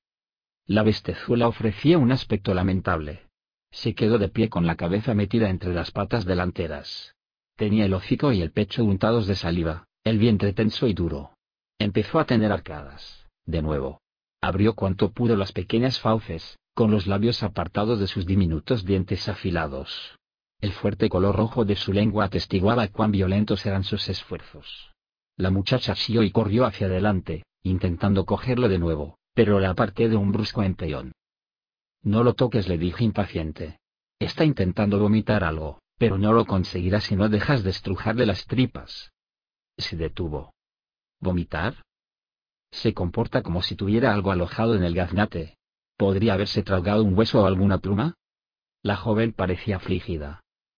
El pescado tenía espinas. Pero muy pequeñas. ¿Pescado? ¿Qué idiota le daría pescado? ¿Era fresco o estaba podrido? Había visto lo enfermo que podía ponerse un perro si le hincaba el diente a un salmón podrido a orillas del río. Si era eso lo que había engullido esa criatura, no tenía ninguna oportunidad. Era fresco, y estaba bien cocinado. Era la misma trucha que cené yo. Bien, por lo menos no es probable que se intoxique. En estos momentos se trata solo de la espina. Pero si termina de tragársela, todavía podría matarlo. La muchacha boqueó, no, no puede. No tiene que morir. Se pondrá bien. Es que tiene el estómago revuelto. Le ha dado mucho de comer. Se pondrá bien. Además, ¿qué sabrás tú, pinche de cocina? Vi cómo Gallardón sufría otro ataque de náuseas. No expulsó nada más que una bilis amarilla. No soy ningún pinche de cocina. Soy perrero. El perrero de veraz, por si te interesa saberlo. Y si no ayudamos a este pobre chucho, se morirá. Enseguida. Observó, con una mezcla de horror y temor reverencial, mientras yo sujetaba firmemente a su mascota. Intento ayudarte. No me creía. Le abrí la boca y le metí dos dedos en la garganta. Gallardón jadeó más ferozmente y me arañó frenético con las farpas delanteras. Habría que cortarle las uñas. Sentí la espina en la yema de los dedos. Giré los dedos y sentí que se movía, pero estaba encajada de lado en la garganta de la criatura. El perro profirió un aullido estrangulado y se debatió histéricamente entre mis brazos. Lo solté. Bueno. Le hará falta ayuda para librarse de eso, comenté. Dejé que la muchacha sollozara y lloriqueara sobre su perro. Por lo menos no lo cogió y lo apretujó. Me procuré un puñado de mantequilla del barreño y lo añadí a mi cuenco de caldo. Ahora necesitaba algo curvo, como un garfio, pero no demasiado grande. Rebusqué entre los peroles y por fin encontré un gancho de metal con un asa. Seguramente lo utilizaban para levantar las ollas calientes del fuego. Siéntate, pedí a la doncella. Me miró con la boca abierta, antes de sentarse obedientemente en el banco que le había señalado. Ahora sujétalo firmemente, entre las rodillas. Y no lo sueltes, da igual que te arañe, que chille o se retuerza y agárrale las patas delanteras para que no me haga trizas mientras tanto. ¿Entendido? La joven inhaló hondo, antes de tragar saliva y asentir. Le corrían lágrimas por la cara. Puse el perro en su regazo y le puse las manos sobre él. Con fuerza le dije. Cogí un trocito de mantequilla. Voy a utilizar la grasa como lubricante. Luego tengo que abrirle la boca, enganchar la espina y extraerla. ¿Lista? Asintió. Había dejado de llorar y tenía los labios apretados. Me alegré de ver que tenía algo de coraje. Le devolví el gesto con la cabeza. Esparcir la mantequilla era la parte más fácil. Le obturó el gaznate, no obstante, por lo que el animal se asustó todavía más y puso a prueba mi autocontrol con oleadas de terror. No tuve tiempo para delicadezas cuando le abrí las fauces a la fuerza y le metí el gancho en la garganta. Esperaba no desgarrarlo por dentro. Aunque si lo hacía, en fin, iba a morir de todas formas. Giré el instrumento mientras se debatía, gañía y ensuciaba de orines a su ama. El garfio se enganchó en la espina y tiré, con firmeza y de modo uniforme. Salió envuelta en un cuajo de saliva, bilis y sangre. Era un oso pequeño, no una espina de pescado, sino un trozo de esternón perteneciente a un ave pequeña. Lo solté encima de la mesa. Tampoco debería comer huesos de pájaro, amonisté a la muchacha. Creo que ni siquiera me oyó. El perrillo resollaba agradecido en su regazo. Cogí el plato de agua y se lo ofrecí al animal. Lo lisqueó, lamió un poco y se hizo un ovillo, agotado. La joven lo acunó y lo arrulló entre sus brazos, con la cabeza pegada a la de él. Quiero pedirte una cosa, dije. Lo que sea. La muchacha hablaba con la boca pegada al pelaje de su mascota. Pídeme lo que quieras y será tuyo. Para empezar, deja de compartir la comida con él. Dale solo carne roja y cereales cocidos durante una temporada. Para un perro de ese tamaño, basta con lo que te quepa en la mano. Y no lo lleves encima a todas partes. Que corra, para que desarrolle los músculos y se le limen las uñas. Y bañalo. Le apesta el pelo y el aliento de tanto comer exquisiteces. De lo contrario, no vivirá más que otro par de años. Alzó la cabeza, compungida. Se llevó la mano a la boca. Aquel gesto, tan semejante al manoseo de sus joyas durante la cena, me hizo comprender de repente a quién estaba reprobando. Le di gracia. Y había hecho que su perro le manchara el camisón de meados. La expresión de mi rostro debió de delatarme. Sonrió encantada y abrazó a su perrito con fuerza. Haré lo que me dices, perrero. Pero ¿y tú? ¿No quieres ninguna recompensa? Pensaba que le pediría dinero, o un anillo, o incluso un puesto de trabajo dentro de su casa. En vez de eso, con tanta firmeza como supe reunir, la miré y dije. Por favor, ley di gracia. Os ruego que pidáis a vuestro señor que guarnezca la torre de la isla de la guardia con sus mejores hombres, para de ese modo poner fin a los enfrentamientos entre los ducados de Garrón y Torote. ¿Cómo? Aquella simple pregunta me dijo cuánto necesitaba saber sobre ella. No había cogido su acento e inflexión siendo Lady Gracia. Pedid a vuestro señor que defienda sus torres. Por favor. ¿Qué le importan estos asuntos a un perrero? Su pregunta fue demasiado directa donde quiera que la hubiese encontrado que el bar, no descendía de alto linaje, ni había conocido riquezas antes de ahora. Su regocijo cuando la reconocí, la forma en que había llevado a su perro a la familiar comodidad de una cocina, ella sola, envuelto en su manta, todo apuntaba a una chica corriente elevada demasiado deprisa y demasiado por encima de su antigua posición. Se sentía sola, e insegura, y carecía de la educación necesaria para representar el papel que se le exigía. Peor aún, era consciente de su ignorancia, y esa certidumbre la corroía y teñía sus placeres de miedo. Si no aprendía a comportarse como una duquesa antes de perder su juventud y su belleza, la guardarían únicamente años de ridículo y aislamiento. Necesitaba un mentor, un maestro secreto, como Chade. Necesitaba el consejo que yo pudiera darle, en ese preciso instante. Pero debía actuar con cautela, pues ella no aceptaría consejos de un perrero. Solo una muchacha corriente haría algo así, y lo único que sabía sobre sí mismo en esos momentos era que había dejado de ser una muchacha corriente para convertirse en duquesa. Tuve un sueño, dije, en un arrebato de inspiración. Cristalino. Como una visión. O una advertencia. Me despertó y sentí que debía bajar a la cocina. Dejé que se me extraviara la mirada. Abrió mucho los ojos. La tenía. Soñé con una mujer, que pronunciaba sabias palabras y convertía a tres hombres fuertes en una sólida muralla infranqueable para los corsarios de la vela roja. Ella estaba frente a ellos, con joyas en las manos, y les dijo, Dejad que los faros brillen más que las gemas de estos anillos. Que los atentos soldados que las guarnecen rodeen nuestra costa igual que rodean mi cuello estas perlas.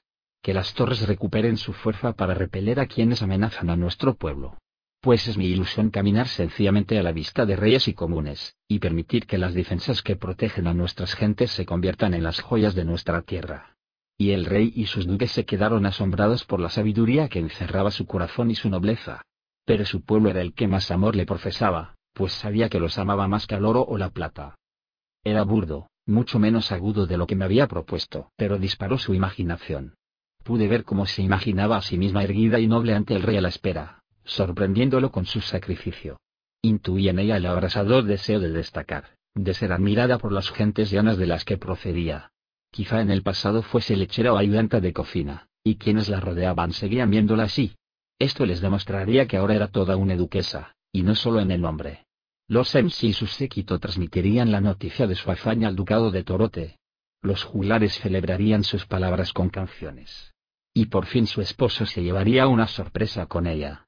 Que la viera como alguien que se preocupa por la tierra y la gente, y no solo como una cosita bonita prendada de su título. Casi podía ver cómo desfilaban aquellos pensamientos por su cabeza. Su mirada se había extraviado y lucía una sonrisa embobada. Buenas noches, Perrero dijo en voz baja, y salió de la cocina, abrazada a su perro. Vestía su manta en torno a los hombros como si se tratara de una capa de armiño. Al día siguiente representaría su papel a la perfección. Sonreí de repente, preguntándome si habría cumplido mi misión sin necesidad de recurrir al veneno. No es que hubiera investigado realmente si Kelvar era culpable de traición, pero tenía la impresión de que había cortado el problema de raíz. Apostaría a que las torres de vigilancia estarían bien guarnecidas antes de que acabara la semana.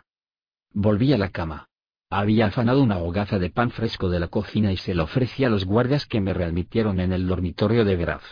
En alguna parte de guardabahía alguien anunciaba la hora a voz en grito. No presté demasiada atención. Me acurruqué de nuevo en mi catre, con el estómago lleno y el ánimo expectante ante el espectáculo que ofrecería Lady Gracia al día siguiente.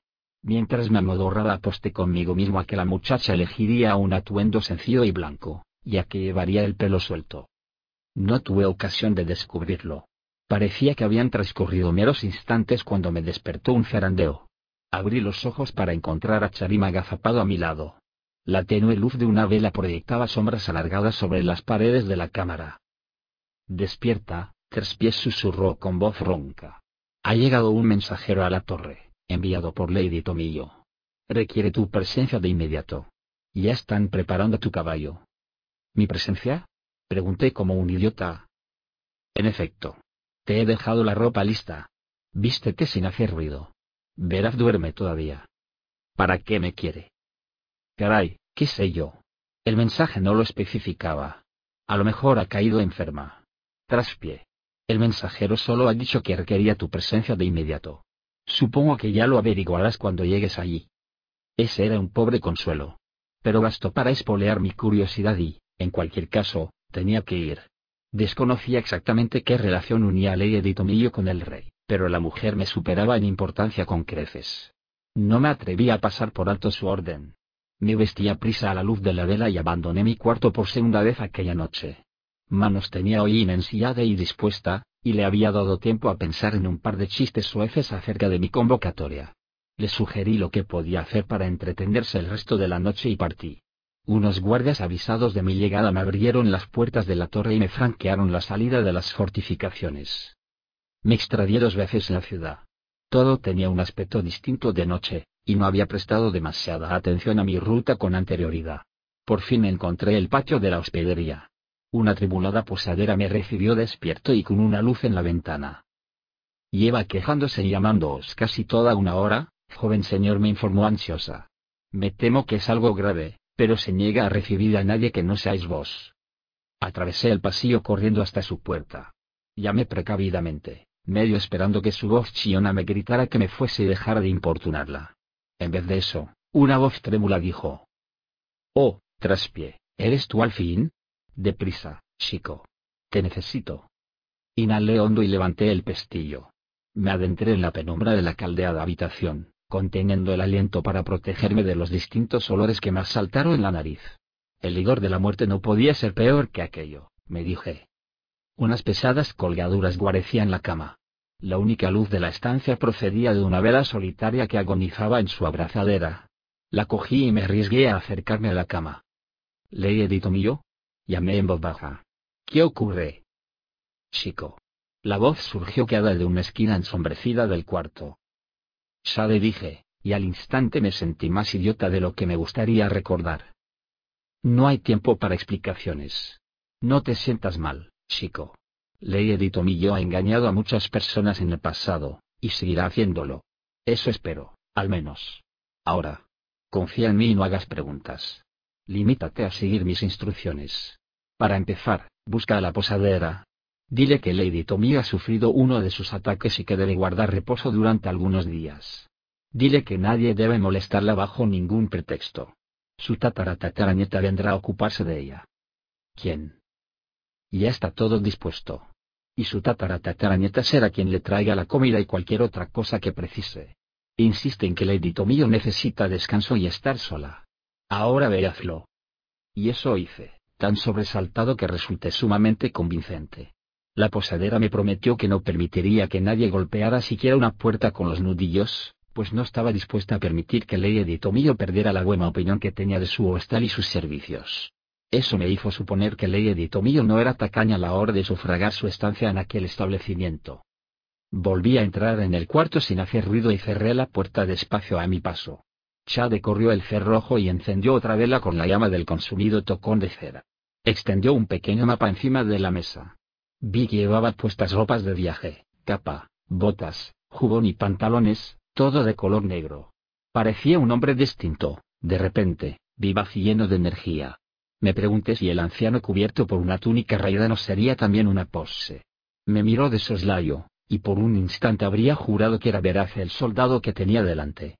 No me concedió tiempo para divagaciones. Habrá que dejar la situación aquí en manos de Veraz y Kilbar. Tú y yo tenemos otros asuntos que atender. Esta noche he recibido un mensaje. Los corsarios de la vela roja han atacado, aquí, en Forja.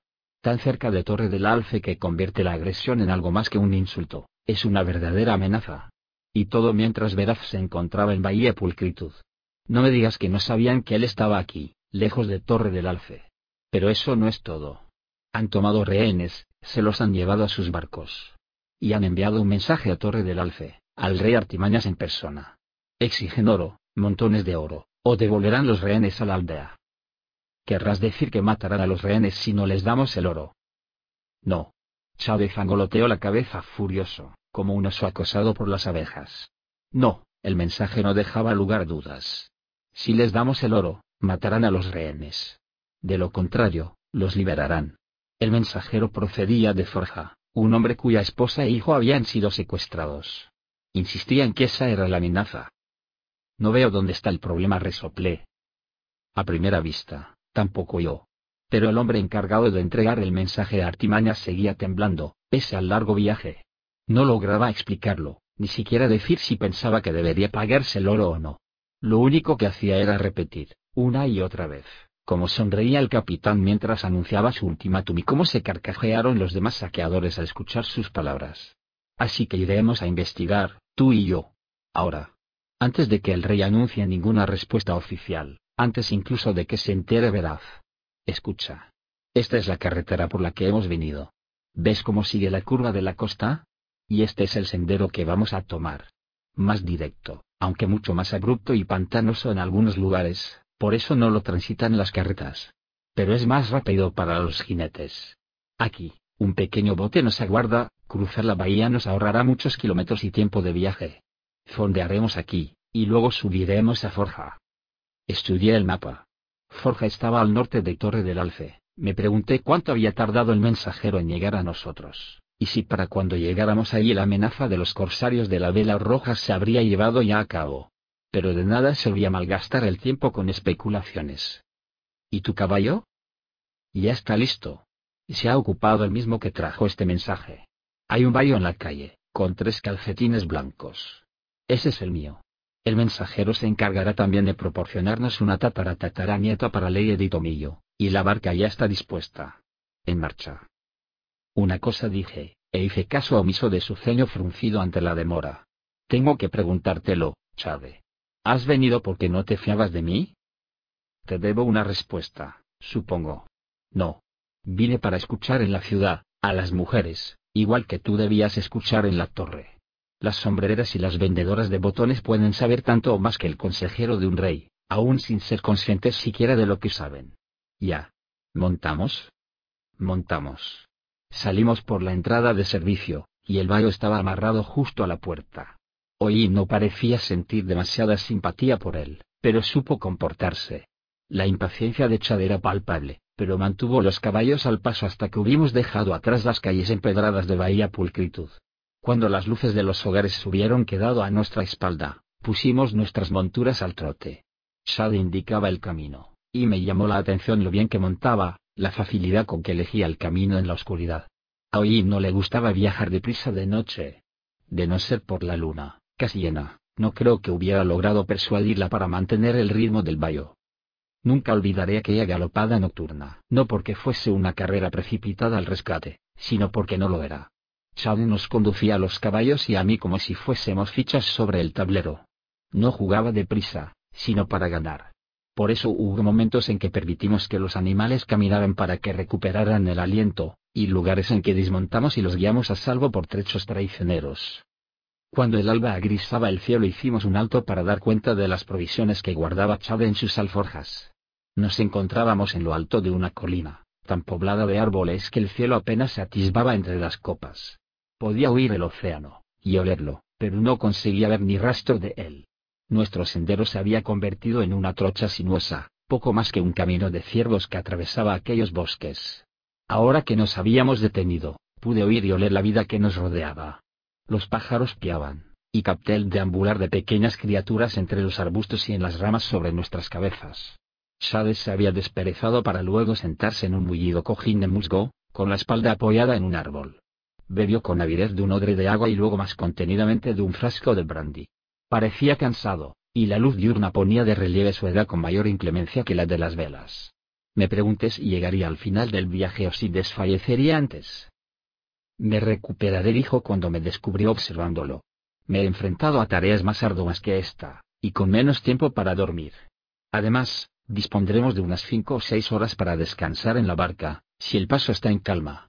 Así que no hay necesidad de añorar la cama. En marcha, muchacho. Unas dos horas más tarde se bifurcó nuestro camino, y de nuevo tomamos la opción más oscura. No pasó mucho tiempo antes de que me viera obligado a tenderme sobre el cuello de alguien para eludir el azote de las ramas bajas. El terreno era un fangal, y sufrimos el acoso de hordas de diminutas moscas furiosas que torturaban a los caballos y se colaban entre mis ropas en busca de carne con la que darse un banquete. Los enjambres eran tan densos que, cuando por fin reuní el valor necesario para preguntar a Chávez si nos habíamos extraviado, a punto estuve de ahogarme con los insectos que se me metieron en la boca. A mediodía salimos a la cara de una colina azotada por el viento en terreno más abierto.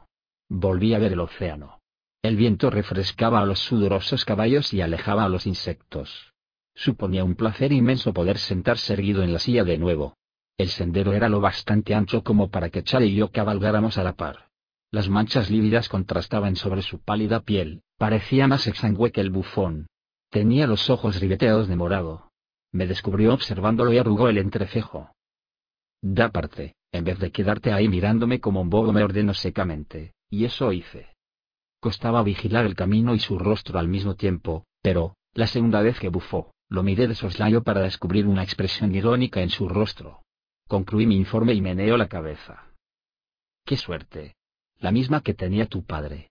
Tus dotes para la diplomacia doméstica podrían servir para dar un vuelco a la situación, si ésta no se complica. Los rumores que he podido escuchar así lo confirman. Bien, que el bar era un buen duque antes de esto, y parece que todo lo ocurrido se debía simplemente a la embriaguez que le producía su joven esposa. Suspiró de repente. Aún así, es una contradicción, mandar aquí a Veraz para amonestar a un hombre por desproteger sus torres y que luego el mismo Veraz sufra un saqueo en la ciudad de Torre del Alfe. Maldita sea. Hay demasiadas cosas que no sabemos. ¿Cómo consiguieron sortear nuestras torres los corsarios sin ser avistados? ¿Cómo sabían que Veraz estaba en Bahía Pulcritud, lejos de Torre del Alce. ¿O no lo sabían? ¿Sería un golpe de suerte? ¿Qué significa ese extraño ultimátum? ¿Se trata de una amenaza o de una burla? Por un momento, cabalgamos en silencio. Ojalá supiera qué pretende hacer Artimañas. Cuando me envió al mensajero, aún no se había decidido. A lo mejor llegamos a Forja y descubrimos que todo se ha solucionado ya. Y ojalá supiera exactamente qué mensaje ha habilitado a Veraz. Cuentan que en el pasado, cuando había más hombres versados en la habilidad, uno podía saber qué pensaba su líder con solo guardar silencio y prestar atención un instante. Aunque quizá eso sea solo una leyenda. La habilidad ya no está tan extendida. Creo que fue el rey generoso quien lo decidió así. Mantén la habilidad más en secreto, más como herramienta de una élite, y aumentará su valor. Esa era la lógica de entonces. Nunca he conseguido entenderla. ¿Y si dijeran lo mismo de los buenos arqueros o de los marineros? Con todo, supongo que el aura de misterio podría ensalzar a un líder a los ojos de sus hombres. O, tratándose de un hombre como Artimañas, por ejemplo, disfrutaría haciendo que sus súbditos se preguntaran si realmente puede descubrir lo que piensan aunque no pronuncien palabra. Sí, Eso complacería a Artimañas, claro que sí. Al principio pensé que Chad estaba preocupado, furioso incluso. Nunca lo había visto divagar de ese modo acerca de nada. Pero cuando su caballo se asustó por una ardilla que se cruzó en su camino, estuvo a punto de caerse de la silla. Extendí el brazo y sujeté sus riendas.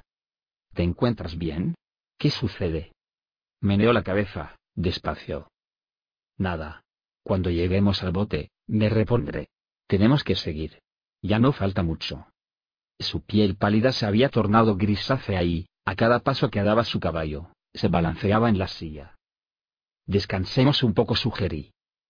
La marea no espera. Y descansar no me servirá de nada, preocupado por si nuestra barca se estrella contra las rocas. No. Tenemos que seguir adelante. Y añadió, confía en mí, chico. Sé que puedo hacerlo, y no soy tan estúpido como para intentar lo imposible. Así que seguimos. Teníamos pocas opciones. Pero cabalgué junto a la cabeza de su caballo, donde podría cogerle las riendas si hiciera falta. El sonido del océano cobró fuerza, y el sendero se volvió mucho más empinado. Pronto me vi abriendo el camino en contra de mi voluntad. Salimos de una zona de arbustos a un acantilado que señoreaba sobre una playa de arena. Gracias a Eva, están ahí musitocha de a mi espalda, y entonces vi la balsa que estaba casi varada cerca de la punta. Un hombre de guardia nos saludó y agitó su gorra en el aire.